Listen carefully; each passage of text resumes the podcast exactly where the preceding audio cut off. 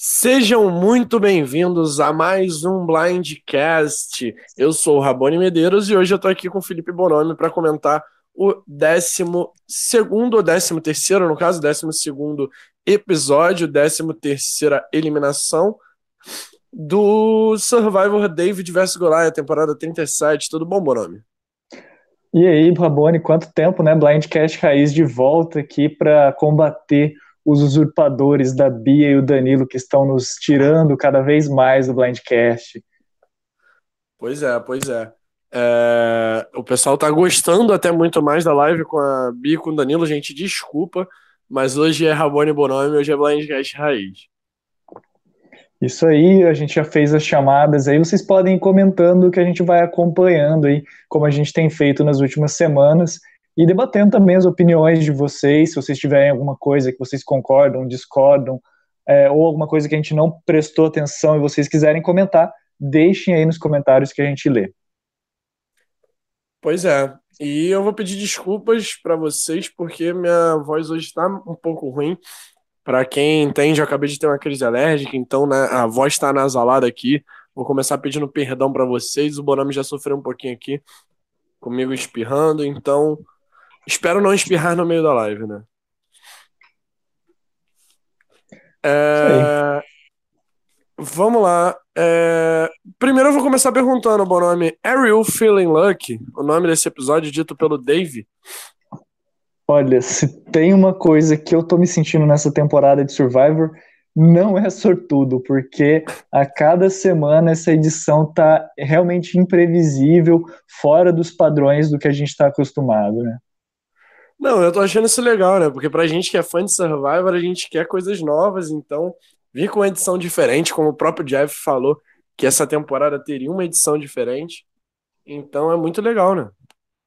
Sim, eu acho que eu acho até que os editores do Survivor estão ouvindo o Blindcast, porque várias das coisas que a gente comentava, né, sobre às vezes não dar tanto destaque, não ficar tão na cara, eles contarem mais coisas dos bastidores que de jogadas que não necessariamente vão acontecer, mas que são debatidas, é, eles estão mostrando nessa temporada e eu estou achando maravilhoso a gente ter tanta informação, coisa que a gente não tinha antigamente, já era mais telegrafado o que ia acontecer, né?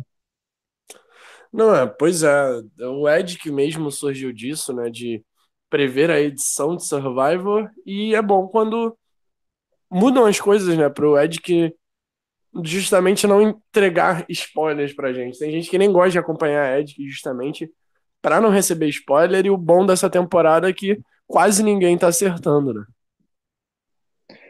É, tem. É que na verdade o que eu sinto dessa temporada no Ed é que tá todo mundo mais esparso, né? Com uma unanimidade, assim, tipo, ah, o Wendell vai ganhar, o Ben vai ganhar, como a gente teve algumas temporadas anteriores. Tá, tipo, todo mundo, tipo, sem saber realmente quem vai ganhar. Tem pessoas que defendem a cara, né, Danilo? Tem pessoas que defendem o, o Nick, pessoas que defendem até mesmo o Dave. O, nos últimos dias, algumas pessoas começaram a defender o Mike, falando que ele é um jogo muito equilibrado, que sempre teve como Swing Vote. E, e isso é uma coisa interessante da temporada, né? Que grandes personagens estão chegando na final com chances de vencer, e isso é muito bacana. É, eu vou falar mais nesse episódio porque eu tenho o meu palpite de winner, que na verdade eu já tenho desde o início da temporada, mas a gente vai conversar com calma durante esse episódio. É, boa Sim. noite, Lucas Reis. Ele chegou aqui na, na live, comentou aqui com a gente. É, tá sempre aqui com a gente, então vou começar dando boa noite aqui para ele. Boa vamos, noite, Lucas. Vamos fazer o seguinte, comentando um pouco do episódio anterior, a gente começa vendo a eliminação da Gabi. Eu gostei muito de ver a ponderosa da, da, da Gabi. Eu acho que ela ficou. Inclusive, ela ficou muito bonita depois que foi pra ponderosa. A Gabi é uma mulher muito bonita, inclusive. E ela, depois que ela foi pra ponderosa, ela conseguiu ficar mais bonita ainda. Eu me impressionei bastante com os confessionários dela é, depois que ela foi pra ponderosa.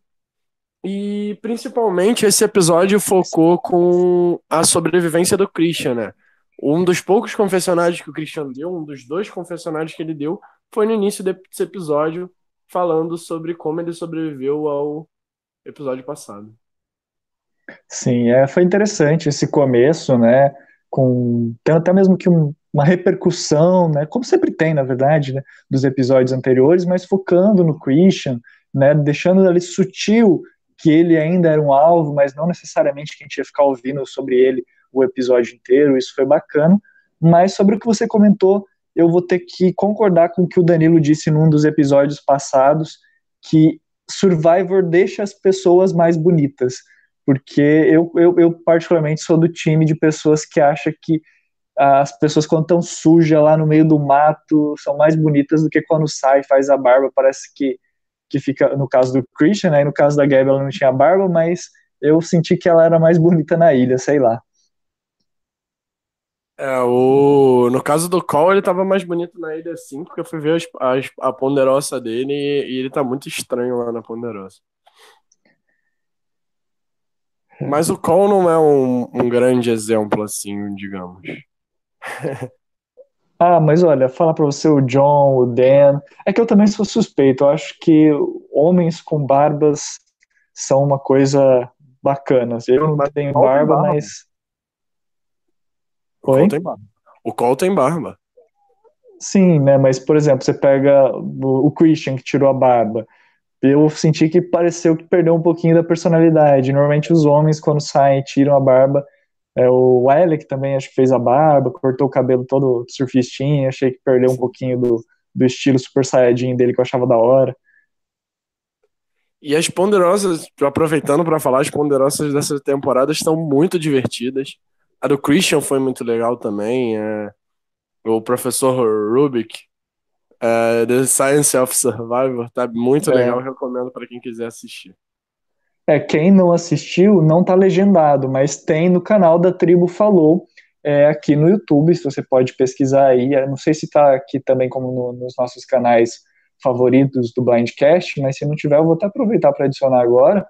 É, vocês digitem a Tribo Falou, você vai ter lá o último vídeo que subiu, que o pessoal lá do site subiu, é justamente a ponderosa do Christian que tá fantástico e como o Rabone falou, uma ponderosa é melhor que a outra. Pois é, pois é, tá muito legal as ponderosas. É, tá legal de ver como as pessoas estão se tratando lá com muito respeito. Até agora ninguém brigou na ponderosa. E é uma temporada de alto nível de gameplay, então é muito legal ver que ninguém tá discutindo ou brigando. Eu acho isso muito bom. E eu recomendo, recomendo de verdade. Nunca fui de acompanhar muito Ponderosa, mas essa eu tô fazendo questão de acompanhar. É, eu também sou do, daquele time que eu assisto Ponderosa e de participante que eu gosto. Mas nessa temporada, tipo assim, quase todos os personagens, os participantes eu gosto. Então eu acabo assistindo praticamente todas. É. Mas então, partindo. Podemos partir para o comentário desse episódio, então? Vamos. Vamos lá. É, na visão geral do episódio, começando os confessionários, dados que o Bonome sempre traz para mim, porque eu nunca sei onde achar. O Dave foi a estrela do episódio com nove confessionários, seguido do Mike, que não apareceu para mim, que apareceu tanto assim, mas apareceu com seis confessionários, e a Kara. Tá começando a mostrar aí possível winner, né, Danilo? Com quatro confessionários é, seguido da Angelina e do Nick com três, e Ellison e Christian com dois. E eu queria começar comentando isso. Christian foi tão editado, tão hypado a temporada inteira para chegar no episódio que ele vai ser eliminado e ele ter dois confessionários. Eu achei que ele, ele não iria ser eliminado. Eu, como bom fã de Survival, acompanho o Edic. Eu tinha quase certeza que o último voto seria na Ellison porque apesar de ambos terem sido os mais apagados desse episódio, a Ellison já estava com uma edição mais apagada. O Christian sempre esteve numa edição CP ou ATT. Então, eu achei muito estranho o Christian sair no episódio que ele teve dois confessionários. É, eu achei estranho ele ter só dois confessionários. É, tinha outras teorias, é, aproveitando para devagar, o Danilo fala que eu adoro devagar, né? Mas é normal a gente ver personagens grandes assim, tipo, não tão grandes quanto o Christian, mas grandes saindo no F7, ou não necessariamente no F7, mas antes da final, né, na final, da finale, né, tipo, sair em sexto, sair no episódio anterior à finale, porque uma das coisas que tem em Survivor é, se o participante que é favorito do público sair por primeiro na finale, a audiência cai muito. Então eles, os editores evitam de colocar esses grandes participantes saindo logo no começo do episódio, do episódio final. Então eles sempre preferem colocar eles um episódio antes. Claro que eles não iam fazer dessa temporada a finale do F7 para frente, não faria sentido, né? Mas se talvez o Christian fosse F6, talvez a gente tivesse visto eles, ele sair justamente no penúltimo episódio também, justamente para o casual que é fã do Christian não desligar a TV no episódio final e, atrapalhar os ratings de Survivor com os patrocinadores, né? Mas comentando de dois episódios, eu queria puxar uma, um assunto aqui interessante, e até fazer uma pergunta para o Rabone no, segui no seguinte.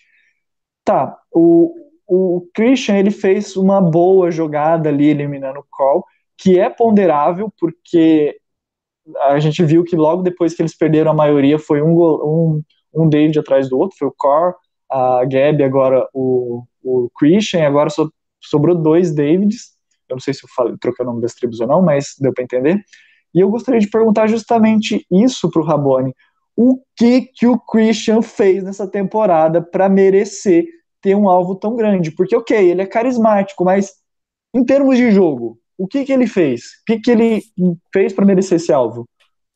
Não, é, eu acho que, até pelo que eu vi de Ponderosa, eu particularmente gosto muito do Christian, mas eu gosto do Christian como personagem, eu não, eu não defendo o gameplay dele.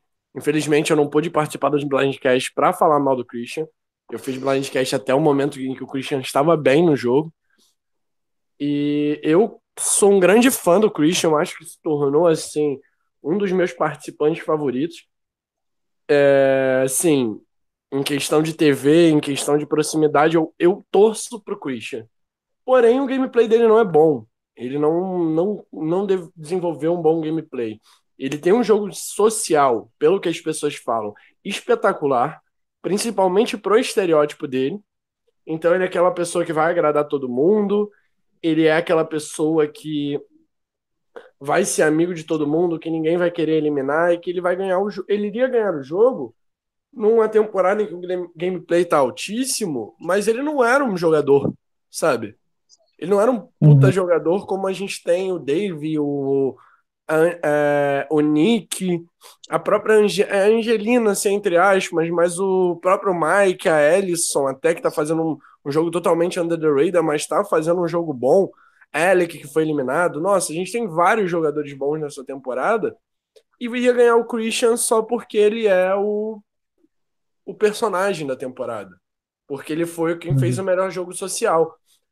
É, só que as pessoas têm que entender que Survivor não é só estratégia. Survivor mistura três fatores. Um que hoje em dia é muito desvalorizado, que é a força em provas, a habilidade em provas.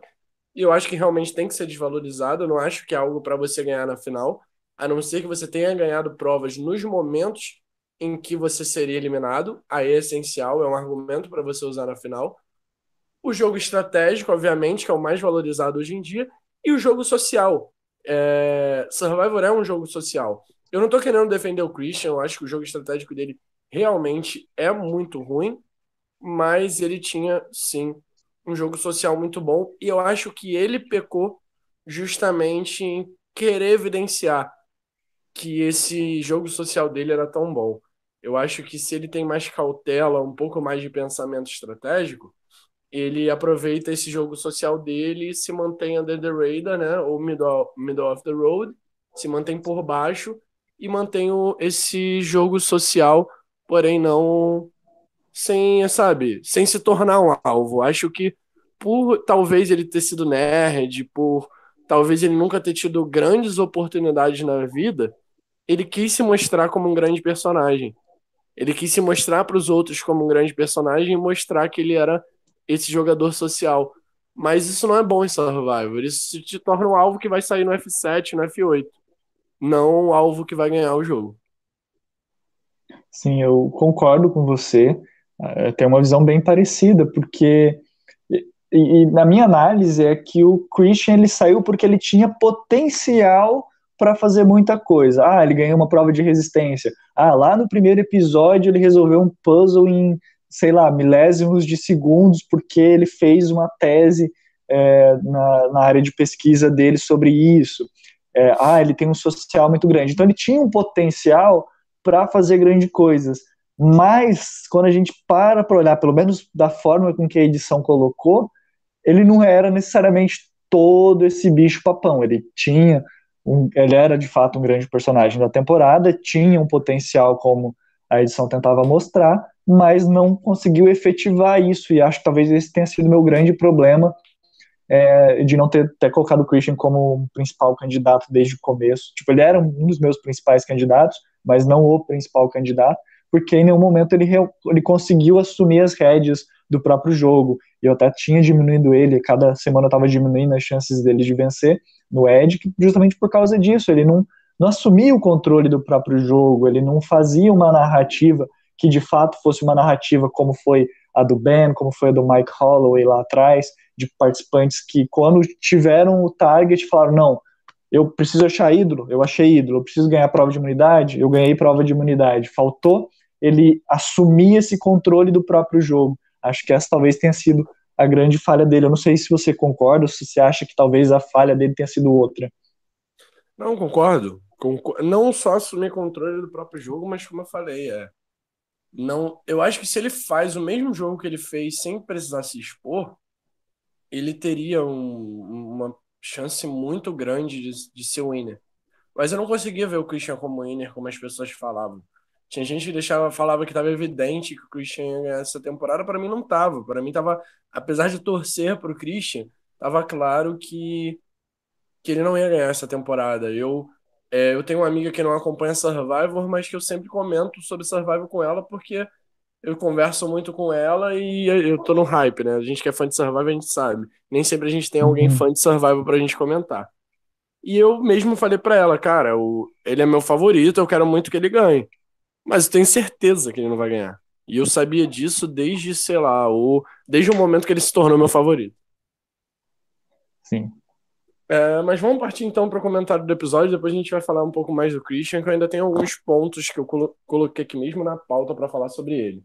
A gente começa o episódio com uma jogada do Nick, que acabou sendo o tema do episódio, que é quando ele monta um ídolo fake é, ainda voltando do conselho tribal, ele acha esse ídolo fake no meio de um barco, tipo, é uma coisa muito estranha no meio de todo mundo. E aí, Bonomi? Boa ou péssima jogada essa jogada que o Nick fez? Cara, meu Deus. Cara não, né? Porque se eu falar cara, já vão achar que eu tô falando da cara aqui. É. Mas é... é. Cara, minha deusa. Não. É...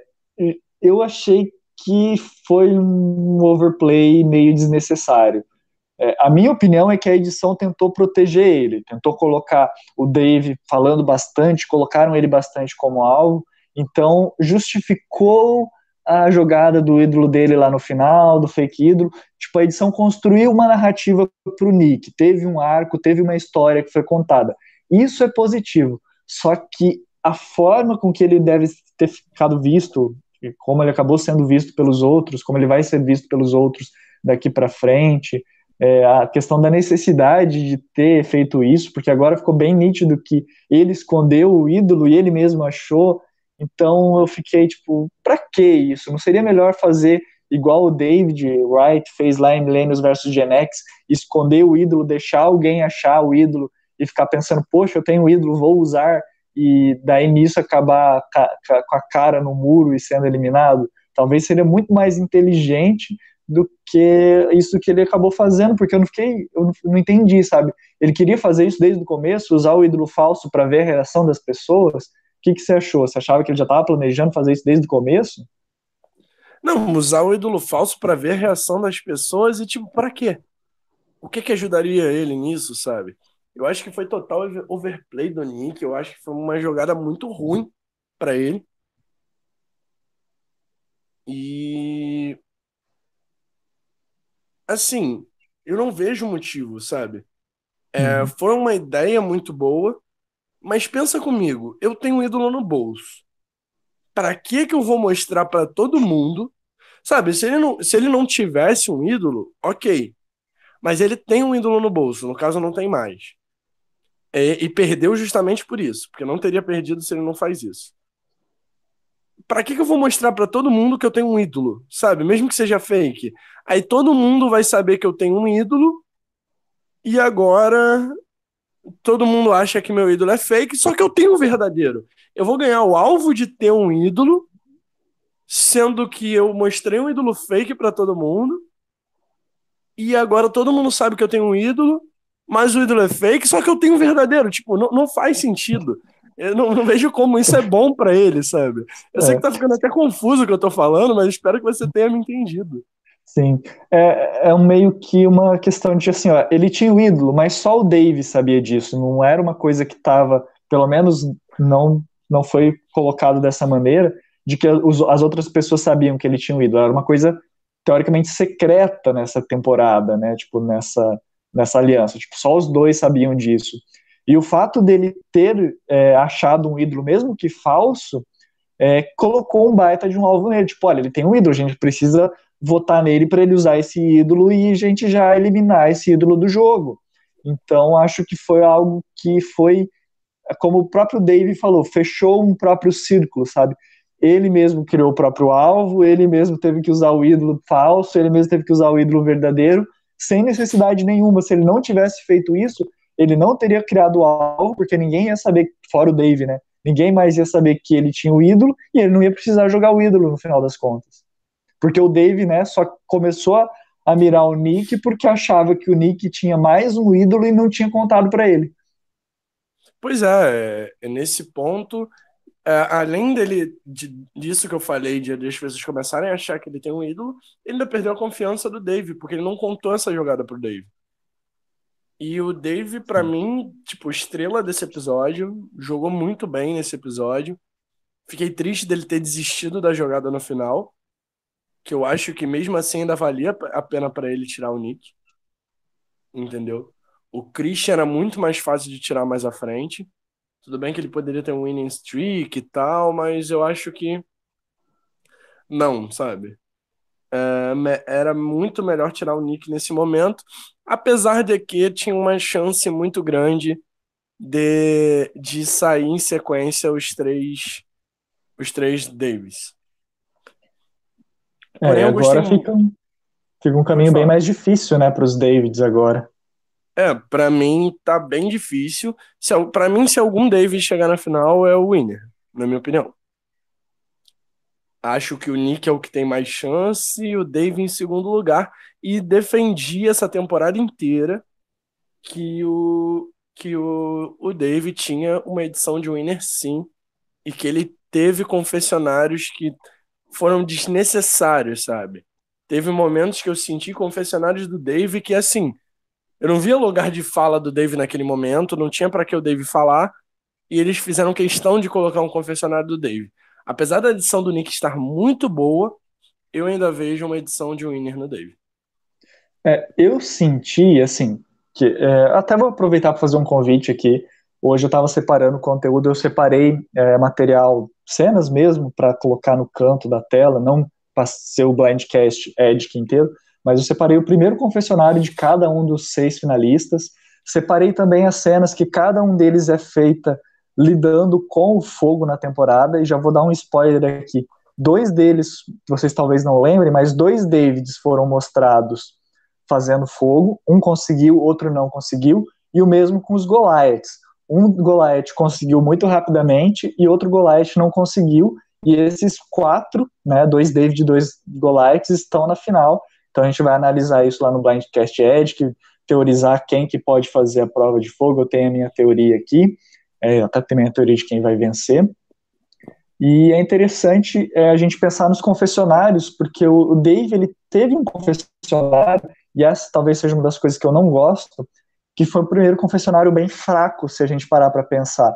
O Nick, ele teve o primeiro confessionário falando sobre como ele era um advogado, como ele ajudava as pessoas, como ele poderia ter sido um Goliath, mas ele escolheu ser um, um, um David para ajudar os seus, os seus amigos, né, a sua comunidade, é, falou da sua mãe, enquanto o Dave, no primeiro episódio, ele fala sobre como ele pegou um octopus, né, então é uma discrepância ali interessante, e eu particularmente senti a, a, a edição do Dave tomando o lugar da edição do Christian.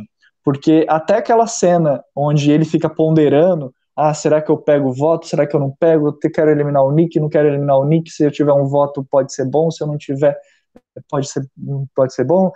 Foi a mesmo, o mesmo tipo de edição que o Christian recebeu tanto no, na prova de imunidade contra o Elic, com as falas sobrepostas, como o Christian recebeu também é, no primeiro episódio, quando ele também, comentando a primeira prova de recompensa, ele teve falas sobrepostas.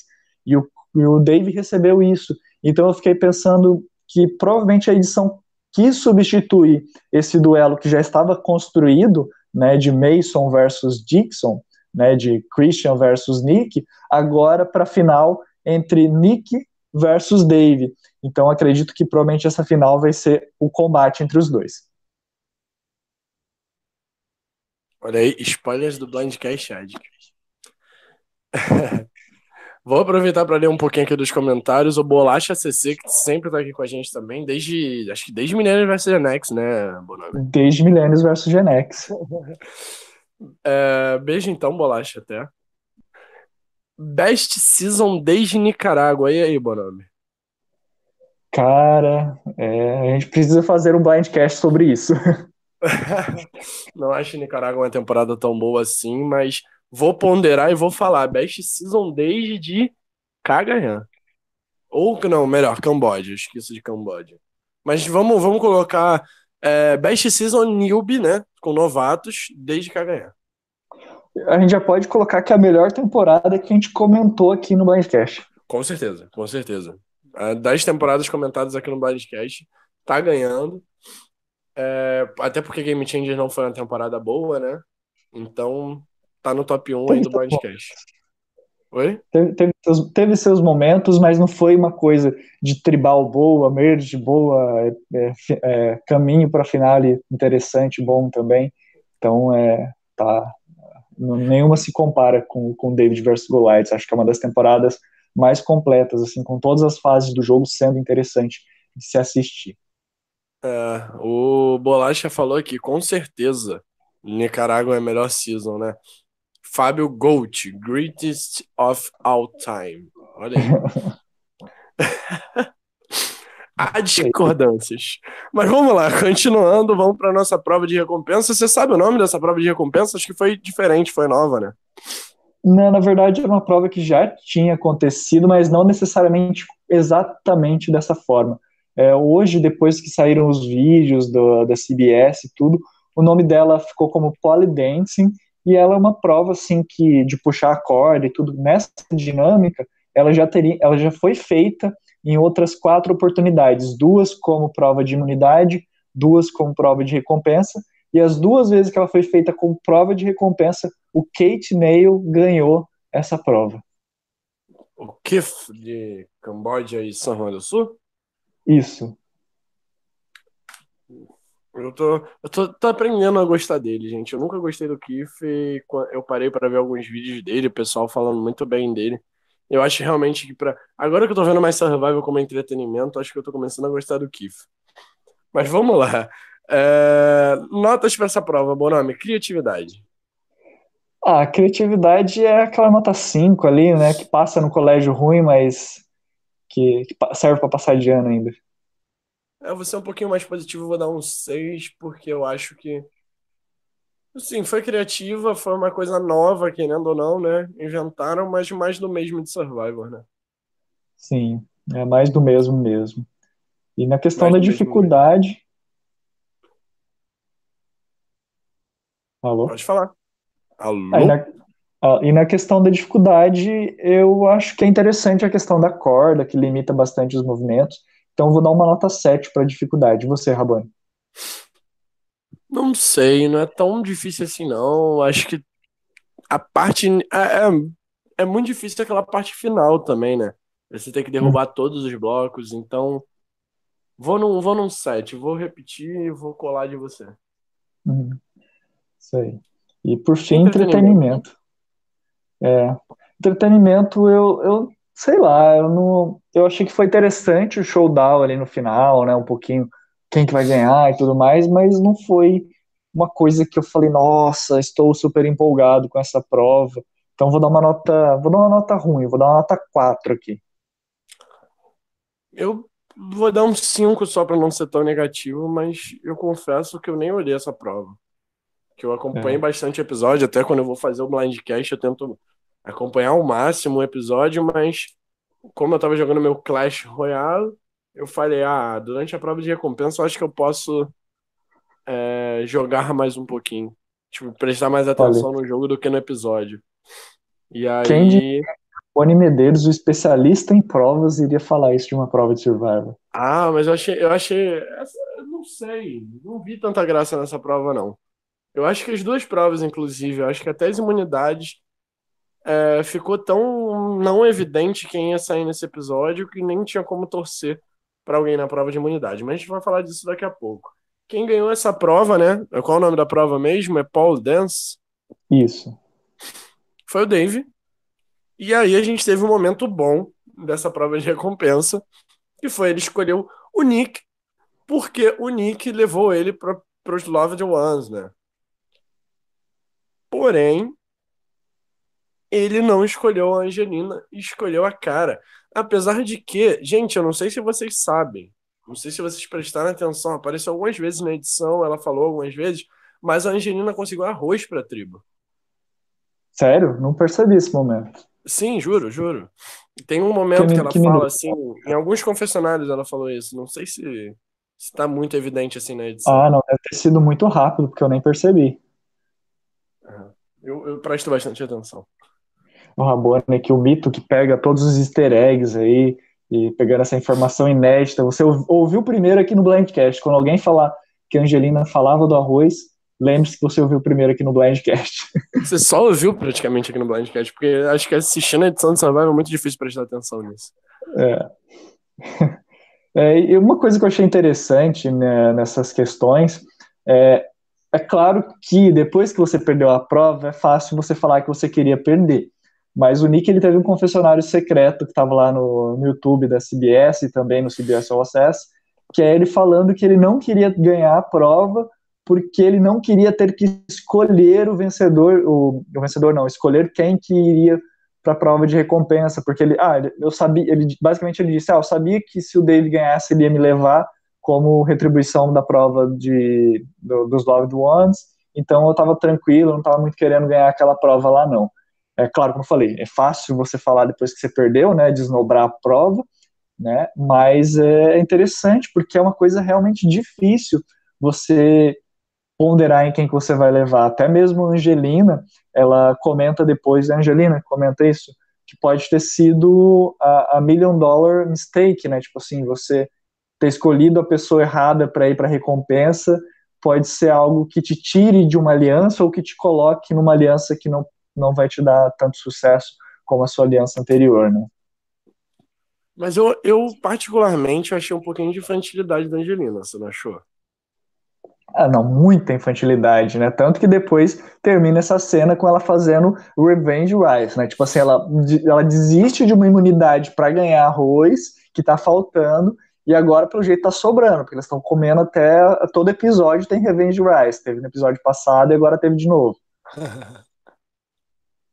Não, é, eu até vou criticar um pouco a Angelina, porque, cara, sinceramente eu tô me decepcionando com ela. Ela, ela começou tão bem, assim. É, eu, eu falei desde o início, né, que ela sempre foi uma, uma personagem que eu não gostava muito, mas que eu amava o valor de entretenimento que ela trazia. E, assim, para mim o gameplay dela no início tava muito bem, sabe? Muito bom. E eu acho que, em questão de gameplay seja social ou estratégico, ela está se perdendo muito. E em valor de entretenimento ela ainda está trazendo muito. Até em valor de entretenimento ela está diminuindo, porque ultimamente a gente só tem visto ela trazer arroz. coisas relacionadas ao arroz. Sim. Olha, mas eu vou não querendo defender, mas talvez defendendo. É, se a gente pegar que lá no começo do no primeiro episódio, ela e Ellison têm uma, uma, uma confessionário, uma cena buscando o hidro, onde elas falam como é raro mulheres acharem o hidro, depois elas têm cena montando a aliança feminina, e durante a, a temporada, quando o Christian, por exemplo, fala de eliminar o, o Christian, não, quando o Mike fala de eliminar o Christian, e sendo que ela já tinha falado disso no episódio anterior, é, ela tem uma temática de feminismo na temporada. Se ela chegar no Conselho Tribal final, acho que ela pode falar isso. Mas eu não me, não espantaria, né, lembrando que todos os ídolos que estavam em jogo já foram usados, não tem mais nenhum ídolo é, com ninguém. Não me espantaria que se nessa não me espantaria se na final ela achasse um ídolo de imunidade para meio que fechar esse ciclo narrativo e não me espantaria se ela usasse esse ídolo no arroz. Muito bom. A minha piada. Eu. Peraí, que eu ainda tô processando. Ah, o eu... Bolacha comentou aqui. Raicelina vai ser segunda colocada. Eu não sei. Ela seria uma ótima winner para essa temporada, ainda acho. Porque eu acho que ela é uma personagem muito importante pro decorrer da temporada. E ela não tem um jogo tão ruim também, sabe? Eu acho que o jogo dela só tá ruim porque o gameplay tá tão alto. O gameplay da temporada tá alto, então por isso o jogo dela tá ruim. Para mim ela seria uma boa winner sim, mas sinto falta, sabe? Eu acho que ela prometeu tanto, eu esperava mais dela. Sim. É, eu gostaria até de citar, você falou que ela é, uma, ela é uma personagem principal. Se a gente pensar nos números de confessionários, ela, o Mike e o Nick e o Christian, né, eram os que tinham o maior número de confessionários, os únicos que até então tinham mais de 30 confessionários, agora o Mike, o Nick passou com mais de 40, mas eram os, os participantes mais é, com maior destaque, né? E na entrevista de hoje que o, o Christian deu para o EW, o Entertainment Weekly, ele falou que ele se sentia como um, não como um espião, não lembro exatamente qual era o termo, mas como aquela pessoa que estava tateando é, o, o, terreno porque eram quatro jogadores muito bons. Ele fala, né, do, do Mike, da Angelina, do Nick e do Dave, né? Tipo, olha, são quatro jogadores tão bons que eu a todo momento me sentia como se eu estivesse tateando o terreno para conversar com eles. E daí ele fala que o voto dele na Ellison foi justamente para não chatear ninguém. Tipo assim, olha, eu não fui, eu não voto na Ellison no episódio passado. É, eu, eu não fui, eu não votei na Gabi justamente para isso, porque eu não queria me indispor com ninguém, eu não queria parecer isso? que eu estava trabalhando com ninguém. O Christian falando isso na entrevista ah, é? que ele deu hoje. Aí ele falou que ele votou na Ellison porque ele não queria sabia. votar na Gabi. Eu pensei que ele não sabia. É interessante, né? Isso ganha uma mais camadas de gameplay, né? Porque daí ele fala né, que todos estão jogando Under the Raider e todos estão se estudando né, com medo de um atacar o outro diretamente, mas atacando esses outros alvos, como a Ellison, como o Christian, Não, mas que, na opinião deles, são quatro o, jogadores. Mostra que o Christian tem uma visão estratégica muito boa, só a execução acabou sendo um pouco ruim, né? É, ele acabou sendo um alvo e acabou ficando sem aliados, né, depois da, da, da eliminação do Core da Gabi. É. Mas enfim, seguindo no episódio, a gente vê o Dave começando a executar o plano de eliminação do Nick. Ele fala com a cara e, e conversa com ela, né? Dando a ideia de eliminar o Nick. E a cara compra muito fácil. Eu acho que a cara foi quem mais comprou essa ideia do Nick, até mais que o Nick. Oh, desculpa, uhum. essa ideia do Dave. Até mais que o, é, o Nick. O Nick acho que não ia comprar, não, essa ideia. É, é... não, o Nick não curtiu essa ideia. Eu, deu pra ver no final do episódio. Mas uma coisa que eu até ia te perguntar, a cara foi a que mais comprou essa ideia. É, você acha que o Dave fez o certo de escolher o, o, o frenemy dele, que era o Nick, e a cara, porque a gente não teve uma construção da cara necessariamente como aliada dele, tanto que na Vucu não, mas ela votou falou, nele. ela era amiga dele. É, mas ela votou para ele ser eliminado lá na Vucu, né? Votou? Votou. Quem deu um blindside foi o L, que ela que, que foi lá e achou que o, o David seria eliminado. Verdade. Ah, mas eu acho que é passado, né? Você. É. Senti falta de uma construção aí. Outro momento, é, faltou a construção dessa dupla. E eu queria aproveitar, a gente já falou dela nesse episódio, e perguntar o quão estranha é a edição da cara. Eu queria aproveitar você, que é o Ediker do Blindcast. É, quão é. estranha a edição da cara? eu não, eu não acho que ela é necessariamente estranha. Como eu comentei no Blindcast Edge, eu acho que ela segue o padrão de uma temporada onde todo mundo é bem editado, onde todo mundo tem tempo de tela. É normal que alguém tenha um confessionário ali que soe meio, tipo, não necessariamente perdido, mas fora de um arco maior individual. E essa é né, a grande ausência da cara. Ela não tem um arco, uma história que ela esteja contando, principalmente depois da eliminação do Dan. E ela, ao meu ver, ela tem feito muito aquela, aquele jogo famoso, né? Desde que não seja eu, tá tudo beleza. Sim, mas eu, eu acho que o mais estranho é que eu, a cara, ela, ela sempre tá falando. Eu não vou me surpreender se a cara ganhar semana que vem, entende? É porque ela sempre tá falando, ela sempre tem opinião sobre as coisas, mas ela não tem uma história, sabe? Ela tá. Ela, ela aparece de perdida. Quando você tem um confessionário da Kara, parece que assim, tá fora de contexto. Uhum. E mesmo assim, você tem vários confessionários dela. Não vários, assim, mas você tem ela falando em momentos que você não esperava que ela ia abrir a boca, sabe? Sim, eu concordo. Eu acho, muito... eu acho, circunstancial, assim, ela aparece em momentos ali que ela não necessariamente precisaria estar, mas, por exemplo, hoje ela foi importante para criar esse arco que até, de certa forma, defendeu o, o Nick jogar de forma errada um ídolo, porque se o Nick tivesse só jogado o ídolo e não recebesse votos, todo mundo ia falar, cara, ele tá paranoico, ele não tá por dentro do jogo. Mas tendo uma edição que deu suporte de que ele era um alvo e de que ele poderia sair, isso acho que serve muito mais para proteger o Nick do que necessariamente para vangloriar ou dar méritos para cara. Ok. Então, eu vou discutir ainda um pouquinho sobre a importância da cara no CT, mas eu ainda sigo duvidando aí dessa edição da cara. E, e repito, não me impressiono se ela for o winner semana que vem. Eu acho que dos Golaias ela é a que tem mais chance. Olha, eu também acho que da, dos Goliaths ela é talvez a que tenha mais chance. Eu, eu achava que ela era a que tinha mais chance, mas agora eu começo a pensar que pode ter aquele 1% ali do Mike ou da Angelina, dependendo. Não, o Mike for cresceu um, muito nesse tribal. episódio. É, se for um conselho tribal todo Goliath, acho que pode ser que o Mike vença, mas a gente vai deixar para falar dessas possibilidades de F3 no final do programa. O que eu tenho para falar da cara é o seguinte: do que ela me apresentou até hoje, gosto dela como personagem, mas não gosto dela como jogadora. Tipo assim, de tudo que me foi apresentado, ela não tem história, ela não tem jogada, ela não tem uma construção assim que você fala, meu Deus, ela tem um currículo para ser vencedora de Survivor. Pensando nisso, eu não gostaria dela como winner por causa disso.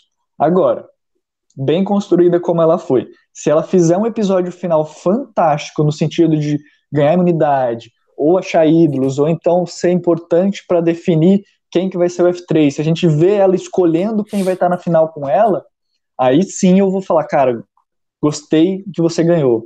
Mas se, se não acontecer isso, se ela simplesmente chegar na final e opa, ganhei porque eu sou carismática e porque eu fiz o jogo As Long As Not Me, eu vou sentir que, que deixou a desejar perto de, do, da qualidade dessa temporada.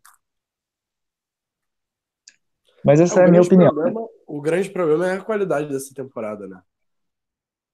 Sim, tipo, tanta gente jogando bem, tanta gente ganhando tempo de tela. Claro, muita gente ganhando tempo de tela, mas com todos os participantes tendo fala, falhas, né? Tinha me perguntado na, na, no, na semana passada, não tinha so, sabido responder. Mas é uma tendência que tem Survivor em temporadas onde todo mundo recebe tempo de tela e todo mundo tem falhas, é bem provável que uma mulher vença. Tinham me perguntado quais é, temporadas seguiam esse padrão. Eu tinha pesquisado, eu já esqueci, mas eu lembro que San Juan, San Juan del Sul era uma dessas temporadas que segue esse padrão. Eu acho que eu tinha comentado no, no Blindcast Ed, que eu não sei se eu tinha comentado isso, mas tinham perguntado no Blindcast Live aqui. É, então, San Juan del Sul é uma dessas temporadas que segue esse padrão, onde tem o tempo de tela equilibrado para homem e mulher, e no final mesmo com todo mundo tendo falhas, uma, uma mulher ganha.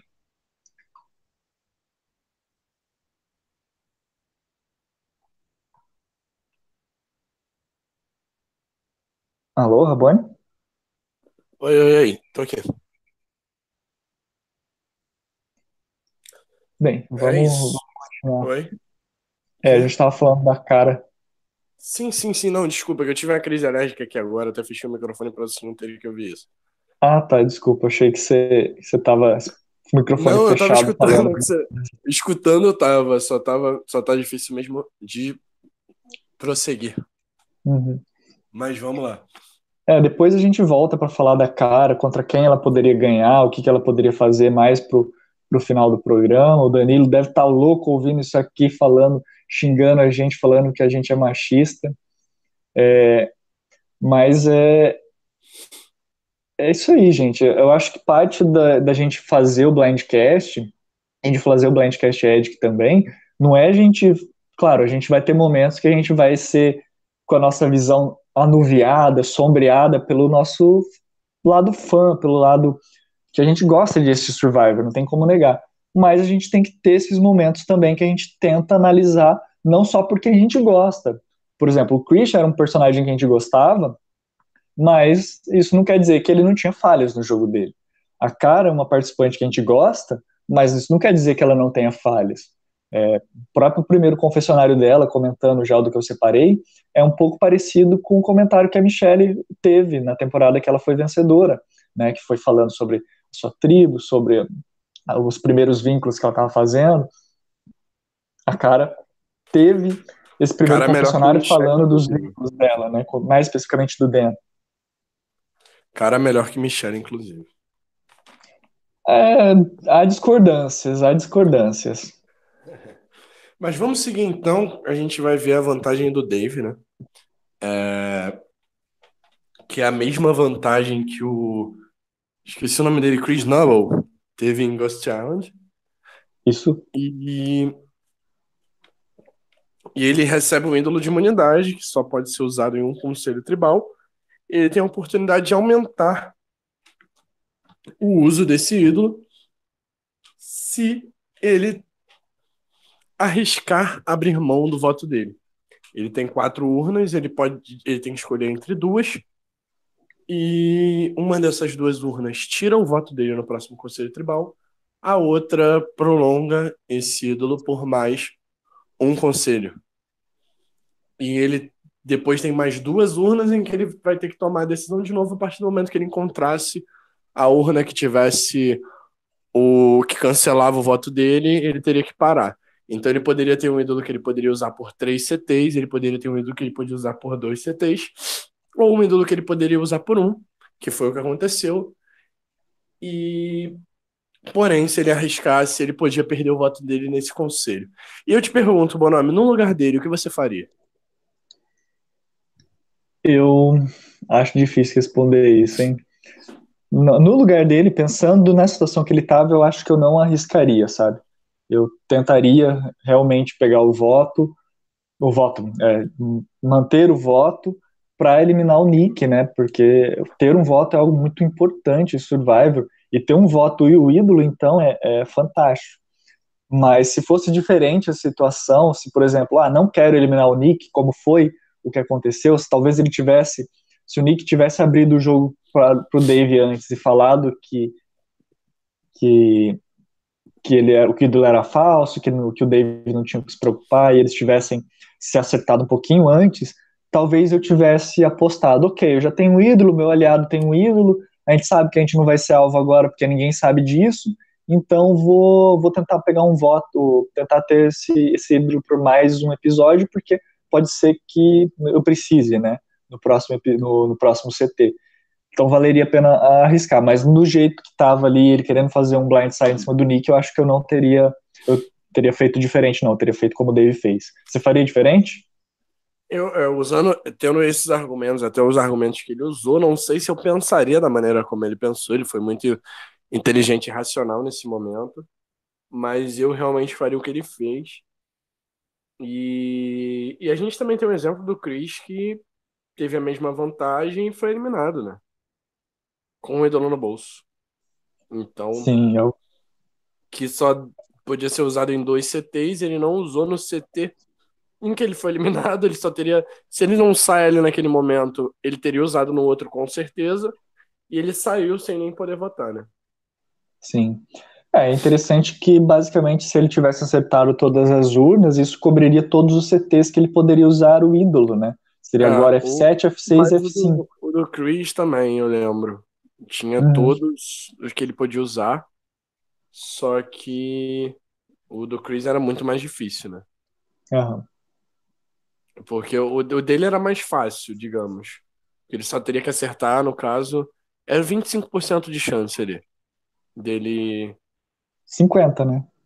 Não, é 25 porque cin- é- acaba sendo 50% vezes 50%. Você tem que ter Ah, duas sim. vezes. 25% de você ter o ele com o uso total, entendeu? Nos três Sim. CTs. 50% de você arriscar só uma vez. Então, é uma chance até grande. Hum, E assim, não é um- uma coisa tão ruim se você, por exemplo, se fosse um CT fácil, por exemplo, ah, o Christian vai sair. Eu arriscaria de boa. Ah, tem um Christian pra sair, eu vou perder meu voto. Pô, beleza, no F7, o voto pesa, pesa. Mas eu tenho um ídolo. Não vou ser eu que vou sair, entendeu? Se der ruim a parada aqui, eu uso o ídolo e é isso aí. Entendeu? Eu acho que o ídolo é muito mais importante do que perder o voto. Então eu acho que eu arriscaria sim, dependendo do que eu quisesse fazer. Sim, acho que tudo depende muito do que, a gente, do que ele quisesse fazer, né? Do que cada um poderia fazer. É, e isso é interessante a gente pensar que se não fosse o Nick criando o ídolo falso, não criando o alvo em si mesmo, é, e chamando a atenção do Dave para o Dave querer votar nele, talvez o Dave tivesse justamente apostado para pegar o, o ídolo, né? Porque ele não ia sair nesse episódio. Era muito difícil acontecer algo que fizesse ele ser eliminado, sabe? Sim, acho que só mesmo se tivesse algum empate ou se alguém usasse um ídolo e daí um, os Golites votassem ou no Christian ou no Dave como segurança para isso acontecer. Não, mas o que, eu, o que eu tô falando, nesse último caso, ele usa o ídolo. Ele tem um ídolo, ele pode usar naquele CT de qualquer maneira. Sim, Eu não vejo um, um momento em que ele seria swing vote, entendeu? sim, Ele seria voto decisivo, sabe? Eu não via nenhuma jogada ali sendo feita em que ficaria um 4 a 3 Então, é, eu acho que poderia ter arriscado sim. A não ser. é, Eu acho que ele acabou se perdendo por conta desse lance do Nick. Mas vamos lá, senão a gente vai ficar aqui até amanhã comentando esse Uhum. episódio. Vamos para nossa prova de imunidade. A prova de imunidade se chama Rollerball. Rollerball, no caso. E já foi executada em Redemption Island, One World, San Juan del Sur, Second Chance, Korong, Ghost Island. E essa é a sétima vez que está sendo executada. Bonomi, começando, nota de criatividade para essa prova. É, quando a gente para para pensar que já é a sétima vez em Survivor, não tem como dar uma nota tão alta, né? É, embora seja uma prova relativamente clássica, embora ela não seja tão antiga, né? Mas já é a sétima vez, né? É, não, mas eu acho que ela é uma prova criativa. Eu acho que das provas feitas, eu acho que é uma das que eles mais pensaram, sabe? Porque não é uma prova Uhum. simples, tipo, ficar agarrada num poste, fica esticado, como já teve, sabe? Sim. Eu, particularmente, eu gosto dessa prova. Eu vou dar uma nota de criatividade alta, sei lá, um 7. Não dou mais alto Ah. porque, porque justamente por ser a sétima vez que ela está sendo executada. Não, vou dar uma, uma nota 5 aí, porque tem seu charme e tudo, mas é, prefiro a parte de dificuldade dela do que a parte de criatividade. Acho que a criatividade fica uma nota 5 aí. É.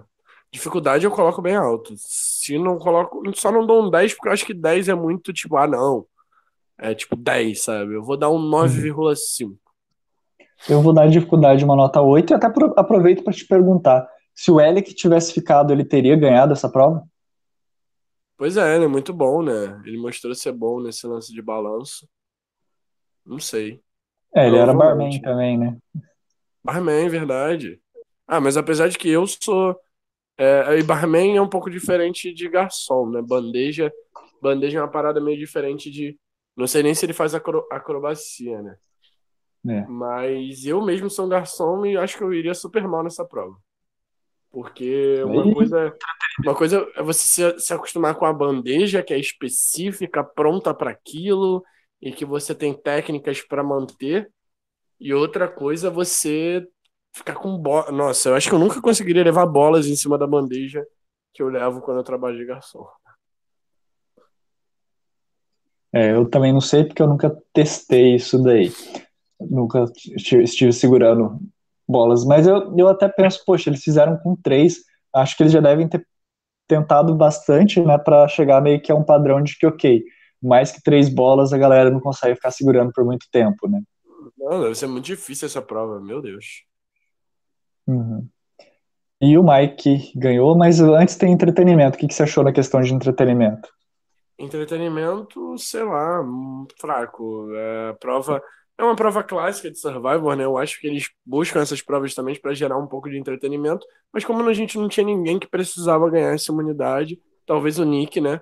Pela edição do episódio, e o Christian, mas como a edição não entregou que o Christian sairia, a gente não eu, eu particularmente torço pro Christian, eu estaria torcendo pro Christian nessa prova, mas eu pensei, ah, ele não precisa ganhar, porque ele não vai ser eliminado. Hum, então. Doce inocência. É, pois é. A edição arrasou nesse ponto e dou um 6 para entretenimento, porque eu acho que é uma prova feita para entretenimento, porém não rolou. Ah, eu vou dar, vou dar um 5 também para entretenimento, porque foi daquelas aquelas provas, tipo assim, ah, não sei quem que pode ser eliminado, não sei para quem que eu torço, para quem que eu não torço. Então eu fiquei meio assim na questão de, de torcida. E é uma prova que é bem parada, e como não tinha o Christian para ficar falando a tese de doutorado dele, acho que perde também um pouquinho do charme. Mas isso aí então, a prova foi vencida pelo Mike White, que é o sétimo vencedor diferente nessa temporada. Essa temporada não tem ninguém, por enquanto, que ganhou duas imunidades. E é um recorde da história de Survival, que é o recorde de sequência de imunidades diferentes, sete, ganhadas pelo, pela Ellison, pelo Dan, pelo Alec, pelo Christian, Dave, Kara e Mike. Então, só quem não ganhou imunidade nesse nessa season finale é o Nick e a Angelina. Gostaria muito de ver os dois ganhando no F6 e no F5, seria legal ver isso.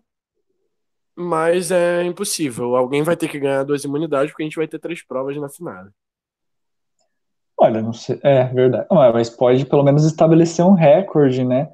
Com não, já tem. Nove, já né? tem. Não, mas já estão com recorde. Né? Eles podem aumentar o recorde Sim. até nove. Que é com o Nick Isso. e com a Angelina ganhando. E eles têm que ganhar, no caso, as próximas provas. Um dos dois tem ganhado F6, o outro tem ganhado F5. O quão legal seria a Angelina ganhando a prova da F6?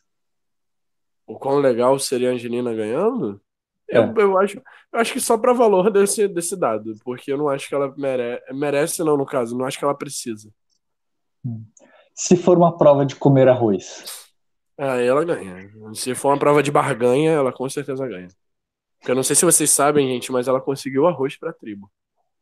É, pode ser uma prova de leilão. Ela pode ganhar um leilão vendendo arroz. Olha aí.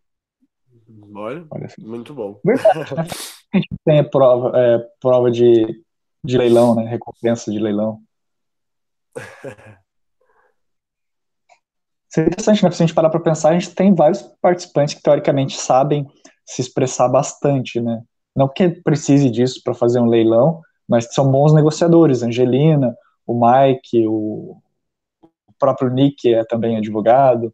É, a, a Ellison, uma médica, sempre se expressou bem quando apareceu. É, o, só o Dave que não sabe controlar os palavrão dele ali, mas. mas, mas seria, seria, interessante. É, seria. Uma prova de barganha. Aí, Survival.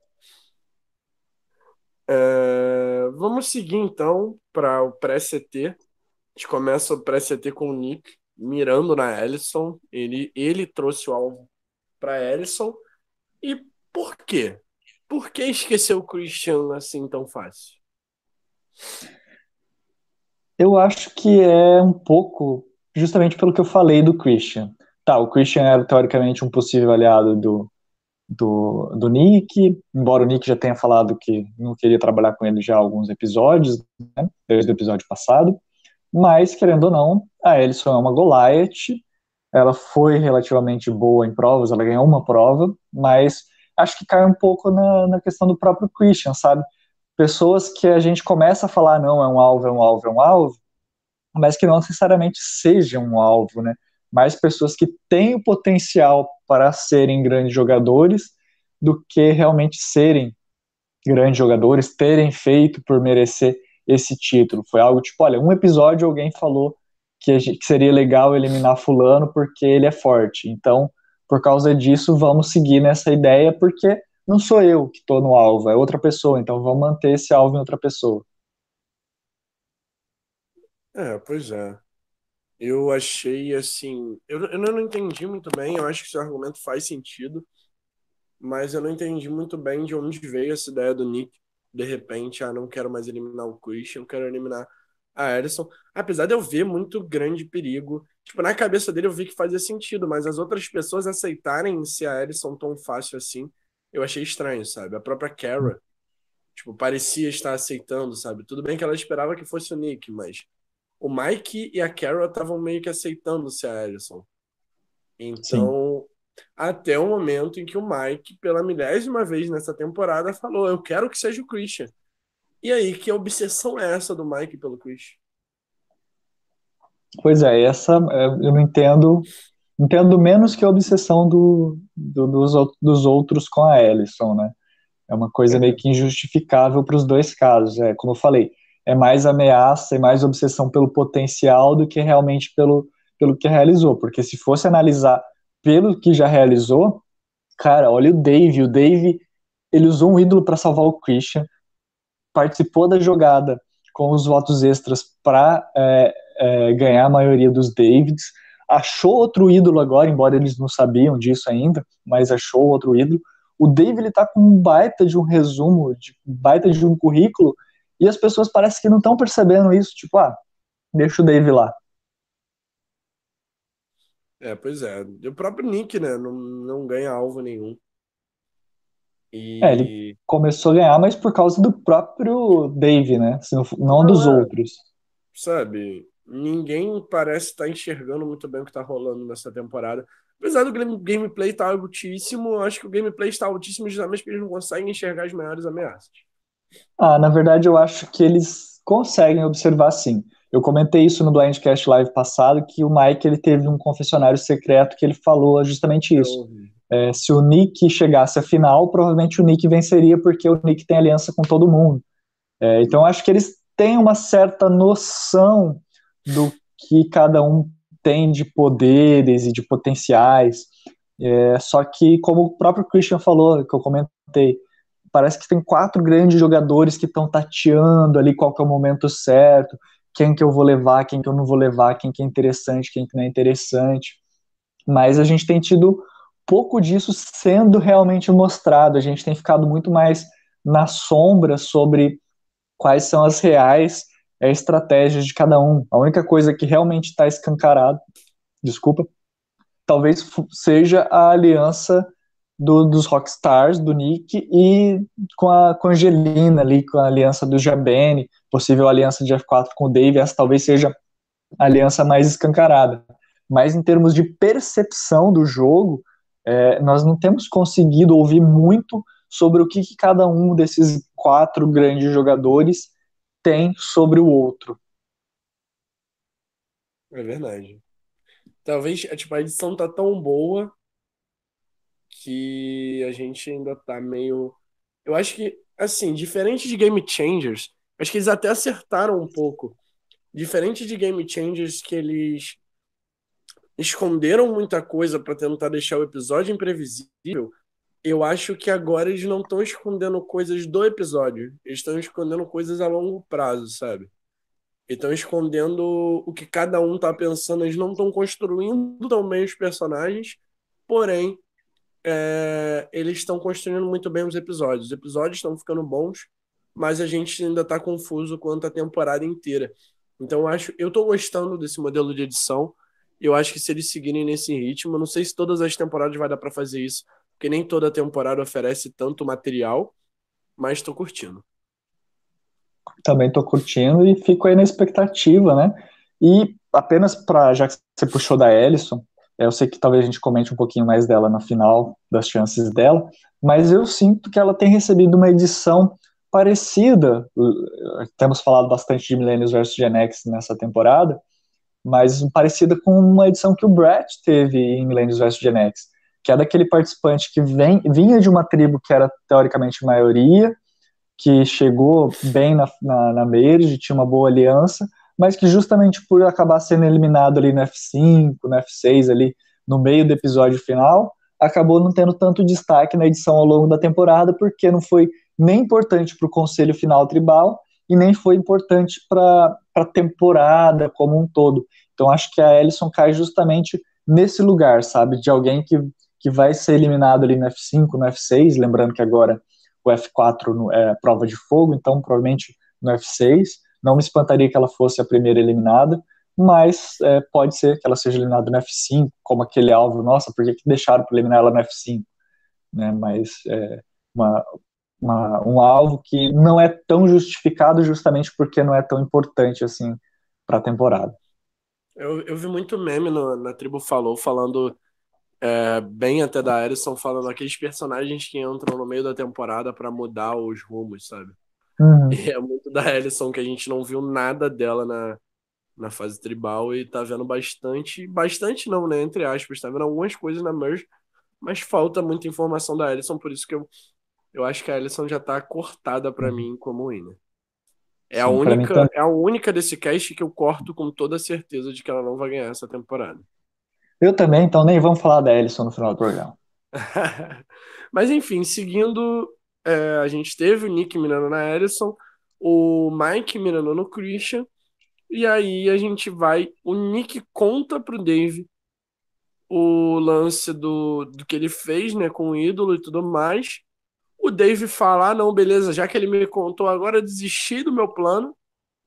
E aí chega o Mike e fala: opa, sabia que o Dave tava mirando em você?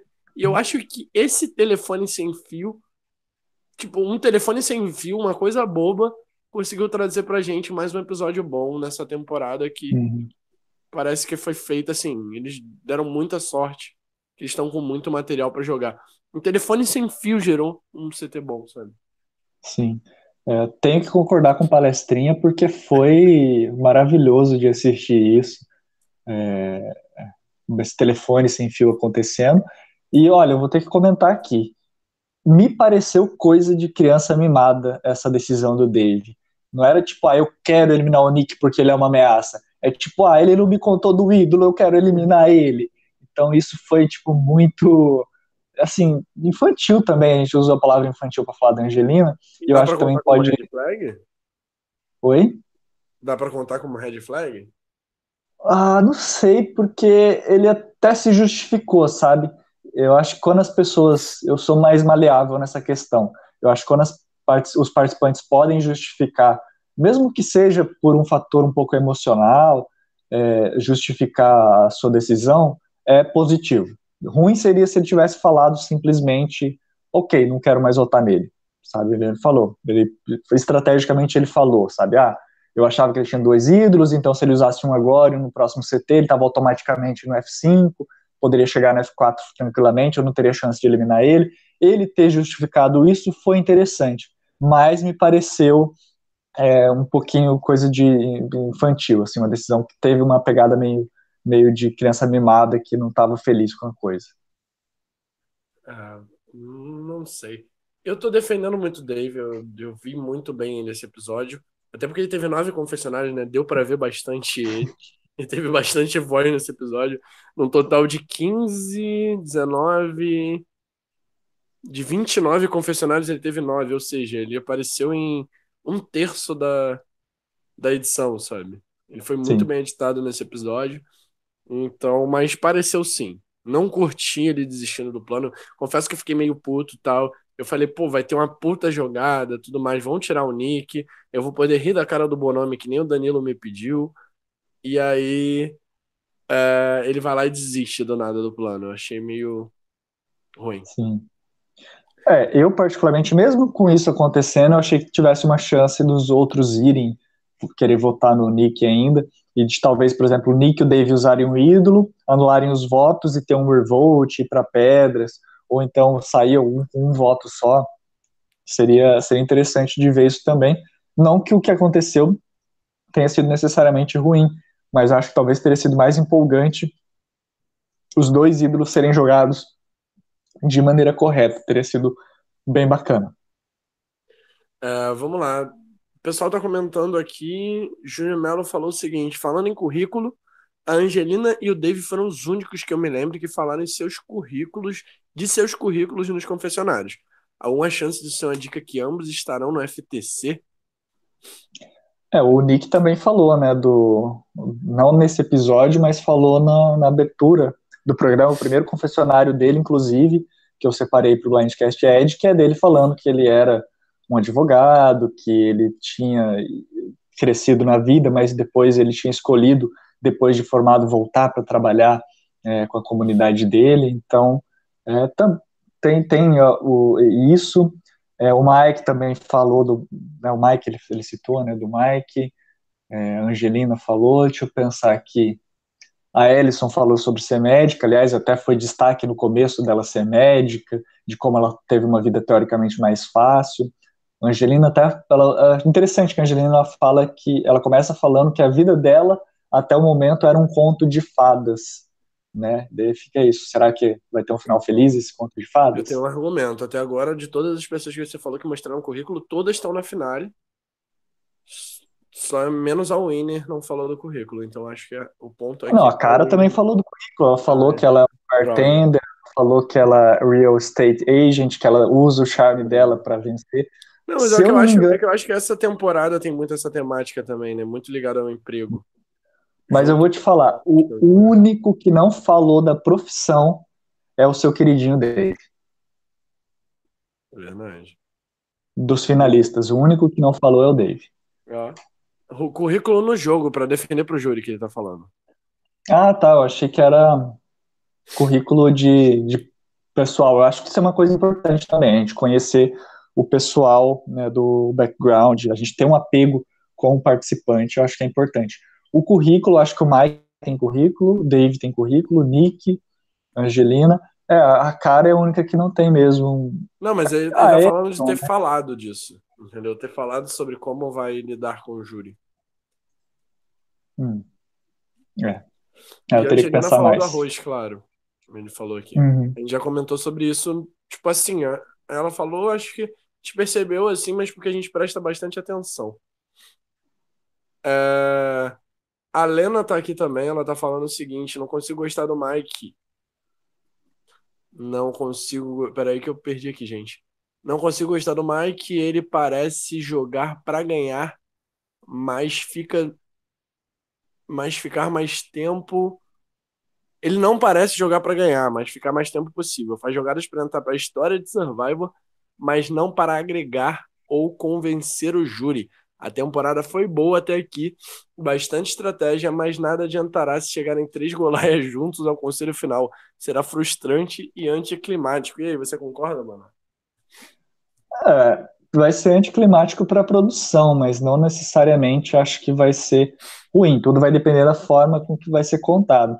O meu problema com o Mike é, é que ele, o Christian tem o que falta para ele e ele tem todas as outras características que faltaram para o Christian. O Mike ele tem uma ótima estratégia, sabe se posicionar muito bem, consegue não chamar atenção mesmo sendo já milionário, sendo famoso, tendo feito coisas que obras, né, filmes que pessoas, muitos dos participantes ali se mostraram até relativamente fãs, né? Mas falta carisma, que era o que sobrava para o Christian, enquanto para o Christian faltava tudo isso que o Mike tem. É. Eu acho que a edição do Mike se dá mais ao fato dele ser famoso. E eu vejo ele retornando em Survival, por exemplo, mesmo não tendo um jogo tão bom. Apesar de que o jogo dele é melhor do que eu imaginava que fosse pelo que está mostrando ultimamente. Mas vamos lá, vamos seguir para falar desse CT? Vamos. Esse CT muito louco. É, para mim, eu achei que os comentários do CT foram bem fracos, sabe? A gente está tendo conselhos tribais bons, assim, com muitas informações sendo dadas. Eu acho que esse foi muito mais. Tipo, eu não vi nenhuma informação que eu, eu possa trazer para cá, sabe? Que eu pude colocar na pauta do Blindcast. E o, a gente teve os três usos de ídolo, né? Primeiro o uso do ídolo do Dave, depois o uso do ídolo fake do Nick, que eu não entendi nada porque ele fez aquilo. E aí ele volta e usa o ídolo de verdade nele, Eu acho que muito mérito do Dave, que perguntou em quem ele usar e tudo mais, sabe? Perguntou em quem ele usar o falso e tudo mais. Eu acho que o Dave teve muito mérito nessa jogada do Nick ter usado o ídolo de verdade. E eu acho que o Nick se perdeu. Eu acho que foi o primeiro momento da temporada em que eu vi o Nick se perdendo no jogo dele. Tenho que concordar mais uma vez com o palestrinho, porque foi realmente isso que aconteceu, não tem muito o que dizer. É, o Nick, ele parecia um caminhão desgovernado voltando lá, tipo, ele falou, ah, eu fiz isso para ver o, a reação de vocês, mas ele parecia que nem tava olhando para a reação das pessoas, sabe, não sei se, se foi a edição que tentou parecer isso, mas realmente ele parecia assim meio que perdido, sabe? Eu não sei o que eu tô fazendo. Claro, se ele jogou o ídolo falso é porque ele, ele tinha alguma intenção, porque ele sabia que o ídolo era falso, né? Mas me, me pareceu muito mal executado esse plano, essa ideia. É, a, a, reação do Dave foi interessante, mas também pode ter sido, talvez ele não tenha percebido qual qual ídolo que o que o Nick jogou e tenha justamente ficado preocupado dele talvez ter é, usado o ídolo, sei lá, no Christian ou alguma outra pessoa na, na Ellison, que também teve votos, né? Então, mas eu acredito que o Nick talvez só tenha usado o ídolo falso dele porque o Dave usou o ídolo dele. Acho que isso talvez tenha assustado o, o Nick. Tipo, opa, se ele usou o ídolo dele é porque ele deve saber que a gente dividiu os votos e colocou voto nele. Então é melhor eu usar meu voto porque ele pode ter voltado a me mirar mesmo sem eu saber. Então acho que isso alertou muito o Nick. E daí eu, eu acho que foi. Ah, é interessante. Mas por que usar o ídolo falso, entende? Ah, tá bom, Sim. ele usou o ídolo. Eu posso, eu posso ter sido votado. Vou usar meu ídolo falso e, e causar aqui nesse CT. Cara, pra quê? Foi tipo o fechamento daquela jogada que a gente já tava criticando lá no início pessimamente, sabe? Ele conseguiu piorar uma parada que ele já tinha se comprometido, sabe? Uma parada que ah. a gente tava lá, ok, ele fez isso, mas ok, ele teve uma boa ideia. E aí ele vem pro CT e fala, não, péssima ideia, sabe? Eu acho que gosto muito do Nick, acho que seria o melhor winner para essa temporada, mas se perdeu, se perdeu de verdade. Ah, mas como eu, o que eu queria argumentar, o que eu queria dizer é justamente isso. É interessante você não contar que você tem um ídolo, isso é crucial. Acho que uma das falhas do Nick foi ele ter contado que tinha o, o primeiro ídolo e depois de ter achado um ídolo na frente de todo mundo. Acho que isso é, é ruim.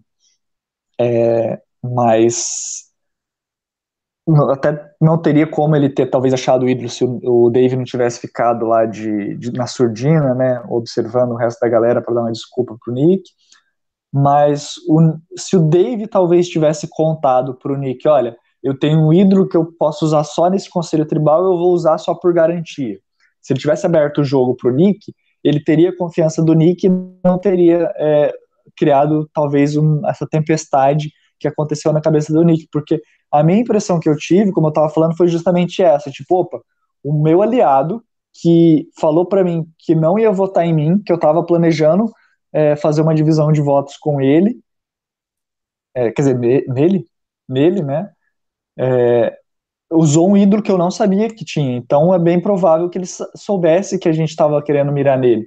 Então, sabe, pode ser que eu seja um alvo. Então eu vou usar. Desculpa. Não é. Assim, tem argumentos tem possibilidades que a gente pode criar, assim, devagar, no caso. Devagar ou rápido, como a gente preferir. E. Só que foi confuso. Foi confuso. Não deu para entender muito bem o que estava rolando ali. E foi ruim para todo mundo. Pro Dave não foi ruim, porque ele só podia usar o ídolo nesse CT mesmo. E pro Nick foi péssimo. Acho que foi o pior episódio pro Nick. Sabe, perdeu o Christian, que é um David Porém, né, o cara, eu acho que é o único cara que bateria nele num conselho tribal final. Então, nesse ponto é bom, só que perde um ídolo e não se garante no conselho tribal final. Então, eu acho que as chances do Nick ser um dos eliminados no próximo episódio é muito grande. É... E aí a gente encerra o episódio com a eliminação do Christian. Só que eu queria aproveitar para comentar uma coisa também, que até a Bia colocou no nosso stories na página do Blindcast hoje. é, porque a edição não mostrou de maneira alguma como esses votos seriam divididos e ficou até confuso até para quem não, não acompanhou o episódio, que foi a maioria dividindo os votos na minoria, no caso, que seria só o Dave e o Christian.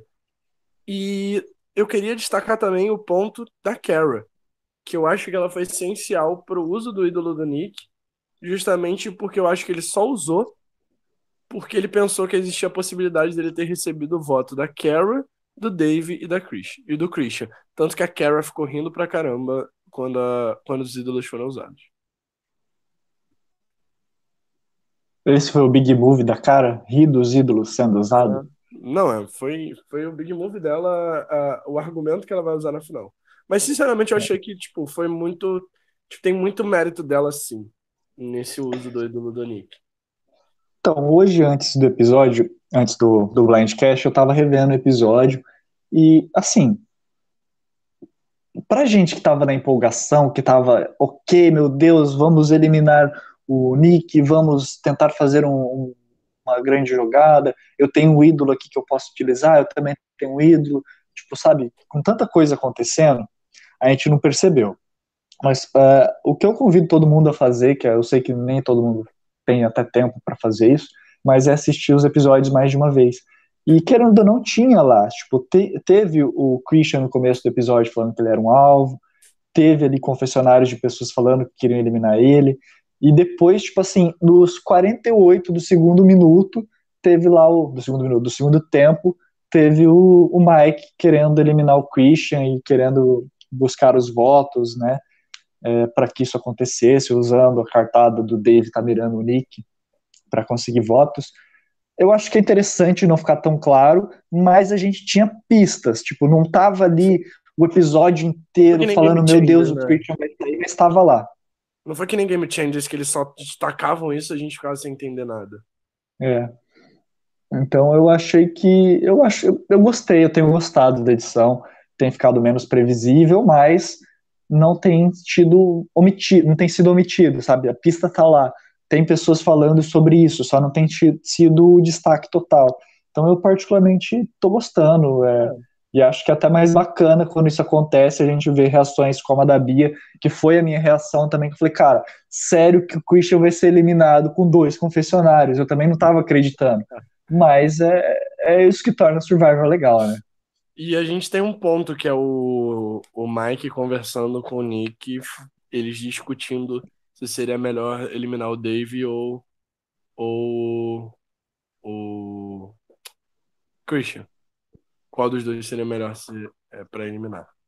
Então acho que esse é o ponto-chave de, da eliminação. É, tô curtindo também a edição desse episódio. Mais alguma coisa sobre CT, Bonami? Mais alguma coisa sobre o episódio? Ah, eu, eu acho que uma boa pergunta até que eu, que eu gostaria de lançar aqui. É, quem que você acha que seria melhor eliminado pro jogo do Nick?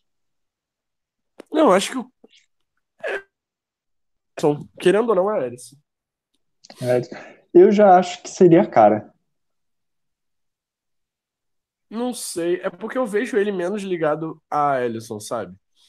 A Kara ah, seria uma, ele... uma eliminação boa porque ela tem mais contatos que a Ellison, eu acho. Eu acho que seria interessante, na verdade, pro, tanto pro Dave como pro Nick, que fosse eliminado um Goliath, porque eu acho que os Goliath chegar em 4 contra 2 é algo muito ruim. Mas eu acho que se for para eliminar um Dave, o Christian foi uma ótima opção. Porque muita gente falou também, é verdade. É, quando você chega na parte final, tem muito puzzle nos desafios. E a possibilidade do, do Christian ganhar todas as imunidades é grande. Sim. Como eu falei, o Christian foi eliminado pelo potencial dele, né?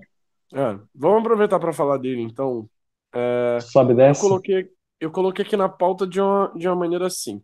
Ótimo personagem, isso todo mundo tem que concordar que ele foi um personagem muito bom. Pode, você pode não gostar, mas foi um bom personagem trouxe para o jogo. Jogador bom, mas não espetacular como a edição estava mostrando. Acho que a gente discutiu isso nesse blindcast. E eu botei aqui. Uhum. A gente falou muito no blindcast zero de que se ele fosse é, seguir a linha fishback, seria muito ruim, né? Porque todo mundo tenta copiar o fishback, assim, não consegue. Eu acho que ele conseguiu manter o mesmo nível ou maior que o fishback, só que ele não passou disso, sabe? Ele não uhum. passou da promessa de um bom jogo. Eu acho que ele é melhor que o fishback ainda, ele conseguiu superar o fishback, até porque o fishback nunca foi alvo. Ninguém viu o fishback como alvo, sabe? As pessoas tiravam fishback. Assim, em Camboja tiraram o fishback por ser alvo, sim. Mas não o mesmo alvo que o Christian era, não no mesmo nível que o Christian era de alvo, sabe? Eu acho que você pode comparar o Christian em David vs Goliath como o Jeremy em Camboja. O maior alvo do jogo. Ah, não, apesar de ter um nick, mas vamos lá. É, dá, dá, pra, dá pra colocar. E só que ele não passou disso, sabe? Ele não mostrou um gameplay para ser melhor que o Fishback, sabe? Acho que o Fishback ainda teve um pensamento em questão de estratégia, o Fishback ainda é melhor que o Christian. Então, eu acho que fica muito muito muito semelhante ali, mas ele não foi nada além de um Fishback, como eu mesmo cheguei a falar no início da temporada. É, eu não sei se eu concordo 100%, porque assim, é inegável que ambos os, os, os exemplos que você citou, né, tanto o Christian como o Fishback, eles vão, se encaixar, vão ser encaixados daqui para frente nesse mesmo arquétipo do nerd. Mas eu acho que o Christian ele tem um, um como eu posso dizer, ele tem um tempero que é único dele, sabe? O Christian ele tem um tempero que que é dele, sabe? Um carisma natural, uma forma de falar, uma questão social muito grande que é dele, que eu não vejo muito presente nos nerds. Normalmente o nerd é aquele cara que não consegue é, ter bons relacionamentos, que é uma ameaça justamente porque ele é nerd, porque ele consegue pensar estrategicamente. E na verdade o Christian ele é meio que o oposto disso, né? Ele não conseguiu tomar as rédeas estrategicamente do, do próprio jogo, mas socialmente ele deu um show, deu uma aula, indo justamente na contramão do que se espera do nerd. Então eu vou ter muita dificuldade para aceitar o Christian como dentro desse arquétipo nerd, porque eu acredito que na verdade se tem uma algo que o Christian fez, na verdade foi reinventar esse arquétipo, talvez criar um arquétipo de nerd 2.0. Não, como personagem eu concordo com você sim, eu tô falando mais como jogador, sabe? é, eu, eu me decepcionei muito com o Christian como jogador. Mas eu acho que como personagem ele trouxe, ele revolucionou mesmo o arquétipo nerd em Survival. Então, e tenho certeza que ele retorna em outra temporada.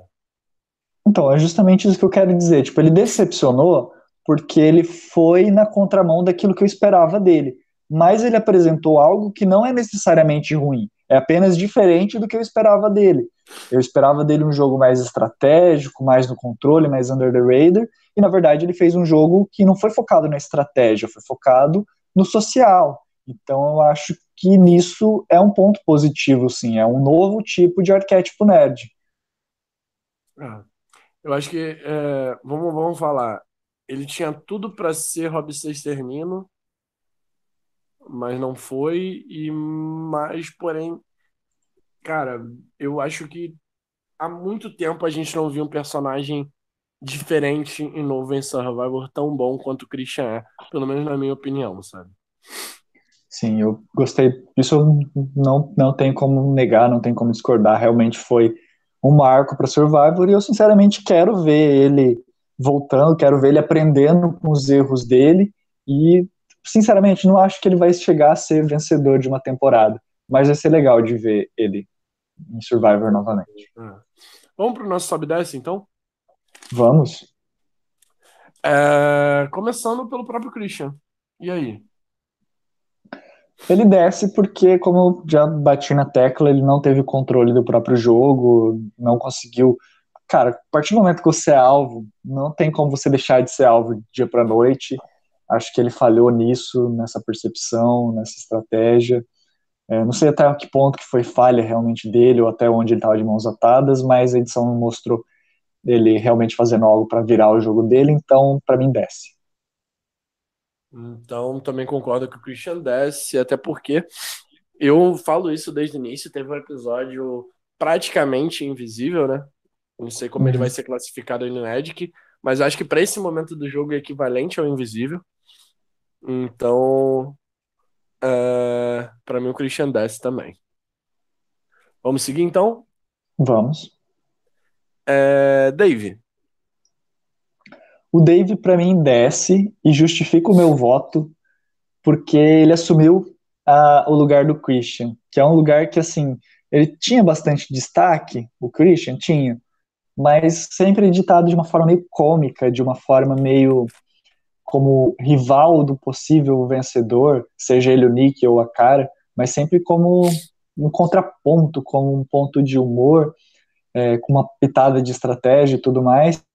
E, como eu falei, para mim, particularmente, sem pensar em Edic, é, ver ele é, agindo de forma meio mimada, tipo, ah, eu quero eliminar o Nick porque ele não me contou do ídolo. Ah, agora que ele me contou do ídolo, não vou mais eliminar ele. Isso para mim foi algo que eu não gostei de ver, que acho que me como não como Edic, mas como como bom nome, me faz levantar uma, uma bandeira vermelha para a torcida que eu tenho com o Dave. Então desce.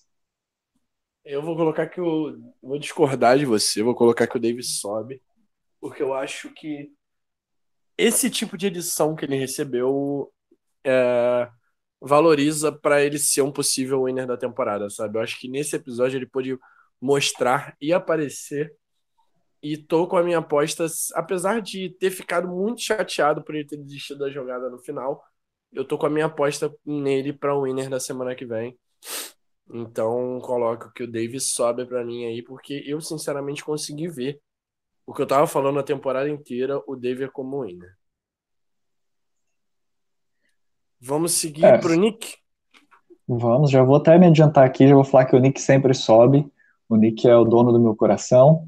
E como eu falei, é só para justificar, apesar da, da brincadeira, é, eu acho que ele foi protegido. Eu senti que ele foi relativamente protegido, sabe?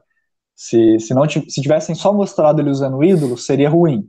Mas terem mostrado ele é uma construção de que ele seria o alvo e de que ele tinha razão em, em se preocupar, é algo que para mim é positivo e então para mim sobe. Para mim o Nick desce justamente por conta dessa confusão toda. Primeiro, ele chegou a ser alvo. Isso já é um ponto muito ruim. Ele fez uma jogada muito ruim no início do episódio e no final do episódio. Eu acho que ele tá trazendo alvo para si, coisa que o Christian fez, tá trazendo alvo para si que é desnecessário, entende? Ele tinha o jogo na mão e ele tá jogando fora. Simplesmente porque quer fazer jogada, quer entrar pra história de survival. Isso é bom, é, mas eu acho que é muito ruim pro jogo dele e dou quase como certo que ele vai ser um dos três eliminados da semana que vem. Eita. Vou... Opiniões divergentes aqui entre eu e o Bonami. Se ele chegar na final, ele ganha. Mas se ele, eu, eu vejo a chance dele não chegar muito grande. Ellison. Ah, Ellison, só queria comentar aqui que, que desce e que eu acho, vou até fazer um protesto aqui. Eu acho injusto que alguns participantes possam jogar um episódio sim, um episódio não. Acho isso muito injusto. Enfim, vou deixar isso no ar. Amei a frase, a Alisson desce. Seguindo para Angelina. Cara, a Angelina, me refresca a memória, ela votou no no Não Christian? Sei. Vou até conferir isso aqui rapidinho. Vou definir isso aqui pela, pela votação. Ela votou Não, no Christian. Acho que foi divisão, né? Acho que foi divisão. Cara, eu vou, eu vou votar que a Angelina sobe, porque a Angelina é a minha cara. A Angelina é. Se, ela, se a Angelina ganhasse, não importa a Ed, que não importa o que fosse, eu ia adorar, eu ia bater palma com os pés, ia ser maravilhoso.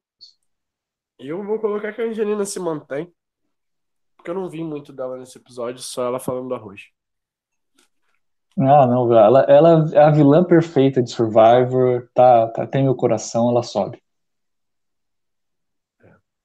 Se ela fosse uma vilã, ela seria o arroz maligno. Tá aí, deixa a pergunta aí pros comentários. Digam aí, que se a Angelina fosse uma vilã, que vilã ela seria? Kara. Kara? Gente, é, sinceramente, pensando aqui, eu tava tentando pensar numa vilã aqui pra, pra Angelina. Ela seria aquela menina das plantas lá do Batman. A, acho que é era Eva, alguma coisa. Era Eva, venenosa. Eva venenosa. Se você tem Eva venenosa, pra que, que você precisa de Supergirl? Cara desce. Cara, sobe, gente. Já, já viram meus argumentos no episódio. Vou, vou- hoje eu vou bater de frente com o Bononi. Primeira, primeira vez na história do Blindcast. É, pois é. A gente sempre tá concordando. Nessa temporada, não. Eu vou discordar. Então vamos concordar agora. Mike sobe. Mike sobe. Aí a gente concorda. A gente concordou Vamos em duas fechar. coisas só. A gente só concordou em duas coisas. Que a. É, a Angelina, você falou que sobe, eu falei que se mantém. Foi uma discordância. Mas só concordou que a Alison desce e o Mike sobe. Só pra atualizar vocês, a nossa. O nosso top sobe e desce permanece na mesma sequência. O Nick se mantém com 15, que nem no episódio passado. A Angelina tá com 11 agora, mas se mantém em segundo lugar. Seguida do Mike, Kara, Ellison e Dave em último lugar, porque só eu coloco o Dave pra subir aqui nesse programa. Absurdo. Isso aí, vai ficar assim por mais um episódio. É, não vai ter sobe e desce na finale? É a primeira temporada que a gente faz sobe e desce. É, a gente pode fazer um sobe e desce de, sei lá, de chances de voltar, sei lá, ou avaliando o sobe e desce. Não, como foi o episódio, né? Acho que o sobe e desce é muito, É. o sobe e desce é muito relativo. Tem argumentos De- todo mundo subir, descer e se manter. Vamos agora pro nosso draft. Christian era Tim Bonomi. Então, Bonomi perdendo aí o seu terceiro membro? Exatamente. Terceiro membro do Tim Bonomi. Perdendo o terceiro membro, o Tim Bonomi ainda se mantém o maior time com três pessoas. No caso, o Nick, a Ellison e a Angelina como Coringa. F3 Olha. Será se? seria lindo. Só que não. A Bia só se mantém com a Kara. A Bia vai ganhar só com a Kara. Será? se? Seria o- a história que o Jeff tá esperando dessa temporada, né? Underdog, Bia, somente com uma participante, depois de ter quase todo mundo eliminado na fase tribal no começo da merge, se recuperando aí pra vencer. Seria, a gente teria que mandar essa história pro, pro Jeff, que ele ia adorar, ele ia amar. Iria colocar na edição do Survival, inclusive. Tim Rabone, agora só tá com Mike e Dave. Dave é minha chance de win aí, apesar de que o Mike também não é descartável. For Eu, eu não, de não acharia estranho se o Mike ganhasse. Ah, também não. A única que eu acharia estranho ganhando é a Alice. E o Tim Danilo ganha se o Bonami ganhar. Porque ele tem Angelina. Não, desculpa. O Bonami ganha se o Danilo ganhar. Porque o Danilo tem Angelina e Nick como Coringa. Por isso, que o, por isso que o Danilo me odeia tanto, porque o único jeito dele ganhar é se eu ganhar também. Não, mas se eh, você vai ganhar de verdade, ele vai ganhar como Coringa. Olha aí.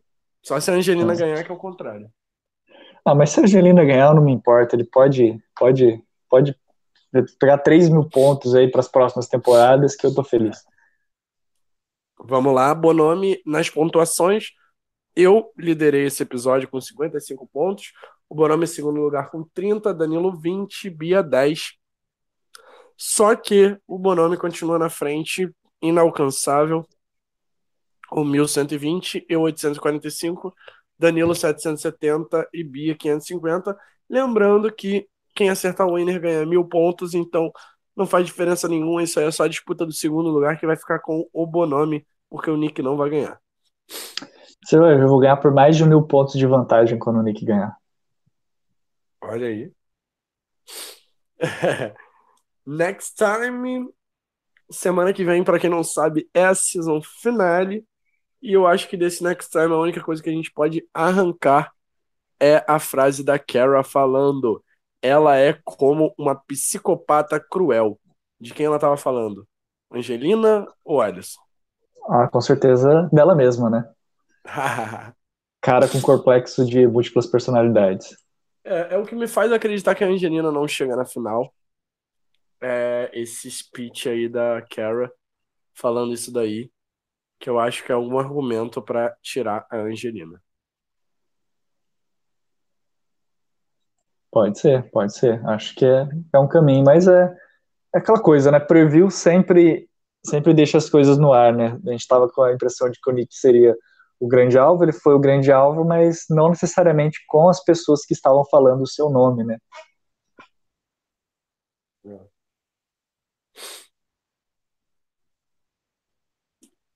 Complicado, essa temporada é muito difícil de analisar. Eu tô ficando muito calado em alguns momentos, porque tem tanta coisa que passa na mente. Eu, eu sempre falei muito, sempre tive opiniões muito fortes, mas essa temporada tá difícil. Vamos para nossas apostas, Bonami? Para fechar? Vamos nossas apostas. Eu... Como é que a gente vai fazer dessa vez? Não, eu queria que a gente apostasse o seguinte: os três eliminados, os dois runner-ups e o winner. Tipo, tudo junto. Tudo junto? É. Tá, Vamos fazer ó, revisando vou... então. Qual a sua aposta para sexto lugar? Não, na verdade, eu gostaria. Eu coloquei duas perguntas lá. Como que cada um poderia vencer e se teria alguma chance de ter uma votação unânime. Acho que a gente poderia responder, especular essas daí antes da gente falar as nossas apostas. O que, que você acha? Boa, vamos lá. Vamos, vamos é, começar pela. Oi? Edson a gente já sabe que não vai ganhar. Não, Edson ganharia se. Tipo, não, eu não se vejo mundo... zero possibilidades. Eu vejo 1% de possibilidade para Edson, sabe? É tipo assim, Mas... na final de Golaias, ponto e ela fazendo um FTC bom. Ponto. Mas e vencendo todas as provas de imunidade até o fim? Oi? E vencendo todas as provas de imunidade até o fim? É, sei lá. Vamos. Aquele 1%, né? Vai. Não Deixa é eu te perguntar: se é todo mundo for Medvec, quem, se cinco. So, o último que sobrar ganha? É, ué. Interessante. Ou faz FTC no hospital. Seria inédito. Pois é. Mas acho que nunca ninguém foi Medvac, tipo, no F5, né? Acho que o mais, mais longe que... que... alguém foi Medvac foi aqui, foi em Panamá. Foi em quarto, sexto lugar, eu acho, quando a final era F2. Fica a lição aí de casa para o pessoal pesquisar quando que foi o Medvac mais, mais tardio. É, tenho quase certeza que foi Panamá. Vamos lá. Tá. Chances possibilidade do da Angelina ganhar? Eu acho que é aquele 1%. É, a combinação que eu acho é, por exemplo, se a Angelina vencer alguma prova, se ela, por exemplo, achar um ídolo e usar corretamente, conseguir usar esse argumento do feminismo, né, de que é, ela estava numa temporada que teve durante a maior parte da, da é, homens, que os homens acharam as principais vantagens, e que ainda assim ela conseguiu chegar na final. E eu acho que para isso, para ela conseguir fazer esse argumento valer, ela tem que estar na final ou com as outras duas mulheres, a Ellison e a Cara, ou então com a Ellison e, o Mike, mas necessariamente numa final Goliath. Eu também acho. Acho muito difícil. Acho muito difícil qualquer Goliath ganhar de um Dave. Eu acho que as possibilidades pros Goliaths são chegar os três juntos na final. Dos quatro, no caso. E, e gostaria muito de ver. Gostaria muito de ver uma final feminina. As três meninas, acho que seria legal. Não, eu não gostaria, não. Gostaria, eu acho que é uma possibilidade boa. Essa temporada tá tão boa que eu não tô ligando. para quem ganhar, não vou ficar triste se ninguém ganhar, sabe? é, alguém vai ganhar. Não, eu vou ficar triste. Talvez eu fique um pouco triste, sei lá. O Nick ou o David chegaram na final e não ganharam. Aí uhum. eu acho, tipo, vai, vou achar injusto. Mas se eles não chegarem na final, eu acho que. Peraí, que eu fiz cagada aqui. É, eu acho que se eles não chegarem na final, qualquer Golaia vencendo, eu tô feliz. É, possibilidades para Kara ganhar a temporada. Ah, final Goliath. Okay. Ou ela vencendo uma prova de fogo contra um David. Tipo, se um David for pra final e o outro for pra prova de fogo, e a cara vencer a prova de fogo, eu acho que ela pode ter bons argumentos aí pra tentar falar, não necessariamente, é, mas é, é, eu acho difícil, assim. Mas eu acho que dentre os Goliaths, ela pode, pode vencer. Sim, acho que dentro dos Goliaths é que tem mais chance, inclusive. É, eu coloco ela empatada com o Mike. Eu acho que o Mike ele tem boas chances se ele Mas souber eu acho que ela ganha do Mike. Eu ainda acho que ela ganha do Mike. Eu acho que ela acho ganha que do Mike com carisma. A possibilidade, a possibilidade pro Mike ganhar essa temporada é de chegar na final com a Angelina e com a Alice. Sim, eu- se chegar os- o- esse trio, acho que o Mike pode ganhar, um- tem mais chances do que a Angelina, por exemplo, né? Acho que o, o Mike pode ganhar. Mas eu acho que ele tá meio que empatado com a cara, porque eu acho mais fácil acontecer uma final Goliath sem a cara do que com a cara. Ó. S- É... é porque quem vê cara não vê coração, gente. Vamos pro. Vamos pros Davids, Davids, então. Vamos. Desculpa. Eu ia falar Christian, olha. Dave. O Dave, a gente chega, na verdade, naqueles dois que se chegar na final, vence. Mas É. eu acho que o caminho deles é muito complicado. Eu acho que no máximo um deles chega na final. Porque é, seria muito, muito tranquilo para os Goliaths falar: ok, vamos ressuscitar o Goliath Strong. Vamos eliminar quem agora? Ah, Dave, você ganhou a imunidade? Vamos eliminar o Nick. Ah, Nick, você ganhou a imunidade? Vamos eliminar o Dave. Ah, chegamos no F5? Que pena, nós somos quatro contra um, vamos eliminar você. Então, a menos que eles achem ídolos, ou achem, ou ganhem as provas de imunidade, ou achem e ganhem, achem ídolos e ganhem provas ao mesmo tempo, é, eu acho que é difícil os dois chegarem na final juntos. Hum, Também acho, e acho que se chegarem a vitória do Nick. É, se, chega- se chegarem, independente de qual que é um dos dois, eu acho que, que eles têm chances de ganhar. Eu acho que o Dave ganha de qualquer Goliath e o Nick também. Sim. E o Nick ganha do Dave. Ou não, né? Vamos, vamos, o, Vamos Nick, o Dave tem comentado. ah, Oi? o, Dave tem, o Dave tem feito um currículo mais interessante que talvez ele possa argumentar, né? Joguei os ídolos certo, não fiz ídolo falso, é, participei da votação do voto extra, mesmo não sendo o, Sim. o principal, né? Também Não, votei é, anulador. Eu, sinceramente, acho que o- em questão de jogadas, o Dave tem mais jogadas que o Nick. Sim. O jogo estratégico do Dave é melhor. Porém, o jogo social do Nick é bem melhor que o do Dave. Entendeu? É, porque é uma coisa que a gente tem que pensar. Quem que votaria em quem? O júri votaria, estaria mais inclinado a votar em quem? Não, é, eu acho que do júri, quem não vai pensar estrategicamente, talvez seja Elizabeth Cole e no máximo Dan. Entendeu? Ó, vamos fazer júri vai retrospectiva. votar estrategicamente, entende? Vai pensar no melhor jogador. Ó, vou, vou fazer aqui quem que eu acho que pode. Quem cada júri acho que vai votar. Elizabeth, eu acho que vota na Angelina, se a Angelina chegar na final, por compaixão por ter estragado o jogo dela no CT que ela foi eliminada. O John, eu acho que ele pode votar na Angelina também, pela, pela ligação que eles tinham, embora não foram mostrados em tempos de tela. O Dan, eu acho que ele votaria na cara, se a cara chegasse na final. O Elec, eu acho que esse sim valorizaria a parte estratégica, poderia votar sim no Nick. O Core, eu acho que votaria no Nick também. A Gabi, não sei se ela votaria no Nick ou no Dave, eu fico em dúvida. E o Christian, eu acho que votaria no Nick. E você? Acho difícil, acho muito difícil prever, assim. Porque, Até porque a assim, gente não dá pra ver. F3, né? Oi? Até porque a gente não sabe qual é o F3. A gente não sabe qual é o F3, a gente não sabe quais são os outros três que vão estar no júri, entende? Uhum. Eu vejo os três que vão estar no júri, independente de quem for valorizando também muito o jogo estratégico. Talvez não a Angelina. Talvez a Angelina possa levar alguma coisa pro pessoal, entendeu? Uhum. E a gente vê que ela levou, né?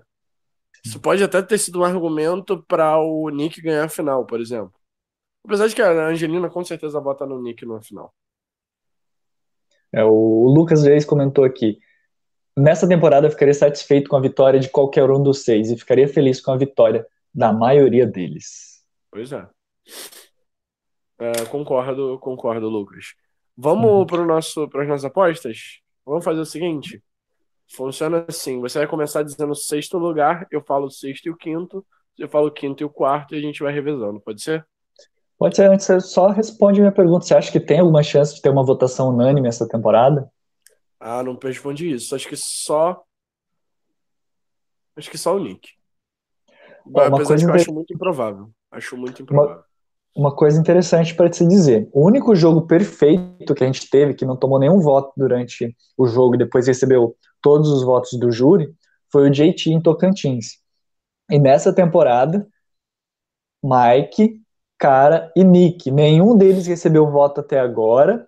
E se ele. E eu acho meio difícil, eu diria até impossível de acontecer, mas se acontecer, eles podem ter um jogo perfeito também. Olha aí. Mas acho difícil. É. São três pessoas que vão tomar um alvozinho agora nesse último episódio. Também acho difícil. Então vamos lá, vamos começar então pelo, pelo F6. Quem que você acha que vai ser o F6? Quer dizer, tendo definido a ordem, eu já não sei se eu inverti ou não. Não, tudo bem. Eu começo. Eu vou apostar que quem vai sair no F6 vai ser. Vou até anotar isso aqui. Angelina.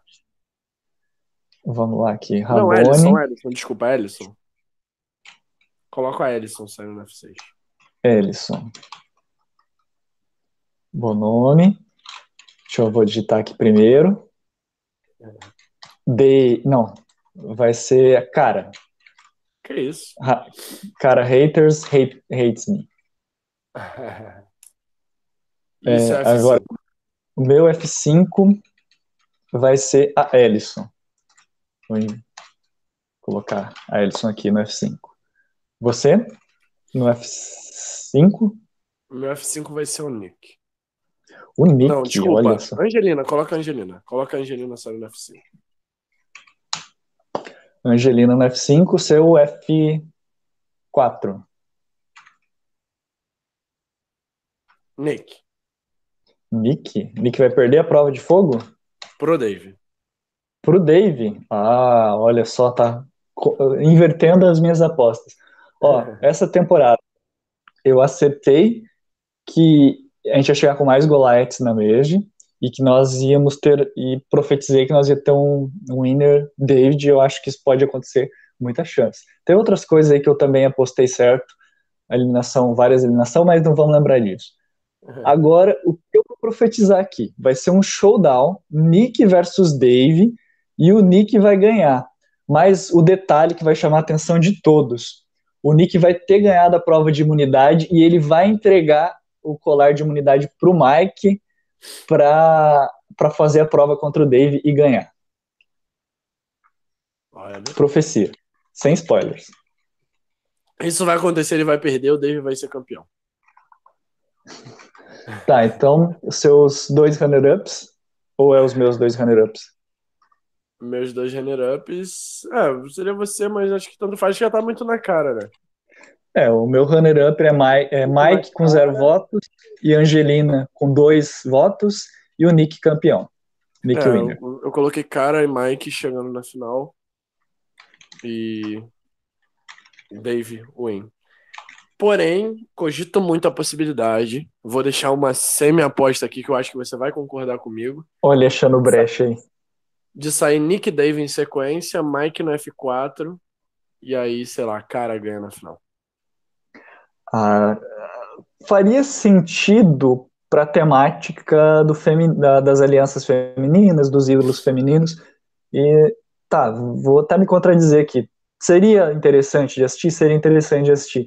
Mas pelo que aconteceu até agora na temporada, não sei se eu ficaria satisfeito com isso acontecendo. É, mas fica aí, pode ser que aconteça, né? Então, quem sou eu para dizer que não? É isso. É isso então, Bonami. Duas horinhas de podcast? Duas horinhas básicas, só mais cinco minutos, seis minutos que dá. Mais alguma coisa para falar sobre esse episódio bom e essa temporada maravilhosa? É, a única coisa que a gente pode fazer a partir de agora é começar a especular, né? Porque teve coisas interessantes. Achei, assim, exagerado os nove confessionários do Dave. Foi confessionário a torto e a direito, né? E eu tenho bastante receio, assim. Eu tenho tentado ver, assim, o caminho dele ser o winner. Como eu falei anteriormente, é, eu tento ver todas as possibilidades, não só aquela que eu gostaria se fosse pensar só no que eu gostaria, Angelina seria winner, porque é a minha torcida, ela é linda demais, a melhor vilã, a Eva, era, Eva Venenosa, era venenosa lá, mas pelo Edic, pela, pelas pistas, pelas alianças, pelas chances de vencer as provas de imunidade e pela, fran e pela chance de virar chacota falando do arroz no Conselho Tribal final, é, eu sei que é difícil dizer, né, mas a Angelina tem o meu coração, né, e é sempre bom reiterar isso. Você gostaria de especular alguma coisa aí, falar um pouquinho sobre isso? Não, não. Eu acho muito difícil o Alisson e a Angelina ganhando essa temporada. É... Mas quem vai ganhar é o David, então não vou nem discutir muito, não. É, só gostaria de falar do, da nossa promoção Queen Stays Queen. Foi legal o feedback, gostei, o pessoal deu comentários, teve pessoas que falaram que não não participaram da promoção justamente porque era promoção da, da, da, da, Sandra, né? Porque não era um fã da Sandra. Justo, nem todo mundo é obrigado a gostar da Sandra. Eu gosto muito dela como, como personagem, não, não necessariamente como jogador, embora o jogo dela seja bem interessante e bem pontual para Survivor, tem os seus méritos, né? É, a gente tem os outros desenhos que a gente está fazendo, mas a gente vai deixar isso para o ano que vem, para a gente ver como é que a gente vai trabalhar com essa questão das camisetas ou de novas promoções né? É, Para os vencedores da promoção, é, a gente tem que conferir ainda alguns dados antes de enviar com a nossa distribuidora, por isso ainda não está a caminho, mas em breve vai estar. É, provavelmente a gente manda um e-mail avisando quando já tiver é, em trânsito para vocês. É, então, deixando o recado, se você está assistindo pela primeira vez, talvez o Blindcast, a gente teve promoção, então curta a nossa página lá no Facebook, que a gente sempre vai tem tem stories, tem informações e também tem promoções, então curtam lá, acompanhem a gente para ficar ligado nessas informações aí de Survivor e também das promoções do Blindcast. Isso aí, gente. Não esquece de dar like nesse vídeo para melhorar pra gente. Se inscreve no canal para receber notificação é, quando a gente posta vídeo, quando a gente vai fazer live. A gente tá. Aliás, vão na nossa página e ajudem a votar. Entrem no, no grupo da Tribo Falou, a Tribo Falou traz Survivor no Brasil no Facebook, porque a gente está querendo saber qual o melhor horário da live, qual o melhor horário para vocês participarem com a gente. A gente gosta muito dos comentários de vocês e quer essa interação de vocês com a gente. Então, é, sigam a gente nas nossas redes sociais para poder acompanhar e se inscreva aqui no canal também, porque é, fica melhor de saber quando as lives estão rolando, que a gente, a gente às vezes tem que mudar os nossos horários. Isso aí, é sempre importante. Acessem também o site lá da Tribo Falou, acessem também é, o, o, grupo, né, onde a gente está sempre comentando, onde tem as enquetes, onde a gente participa lá bastante também. E domingo, ou antes, ou depois, talvez, vamos ter o Blindcast Edge com todas as informações aí que a gente separou. Então fiquem ligados, curtam, se inscrevam no canal para receber a notificação. Lembrando que eu tenho feito estreia, normalmente eu aviso antes com antecedência, e daí a gente participa do chat lá, o Ítalo, o pessoal sempre comentando. Então, se você quiser, fique à vontade para participar também dos comentários do Blindcast Edic. Semana que vem é quem que vai estar aqui no Blindcast? Eu não sei, eu não tô com o cronograma aqui, mas eu sei que o Danilo, provavelmente o Danilo Bira.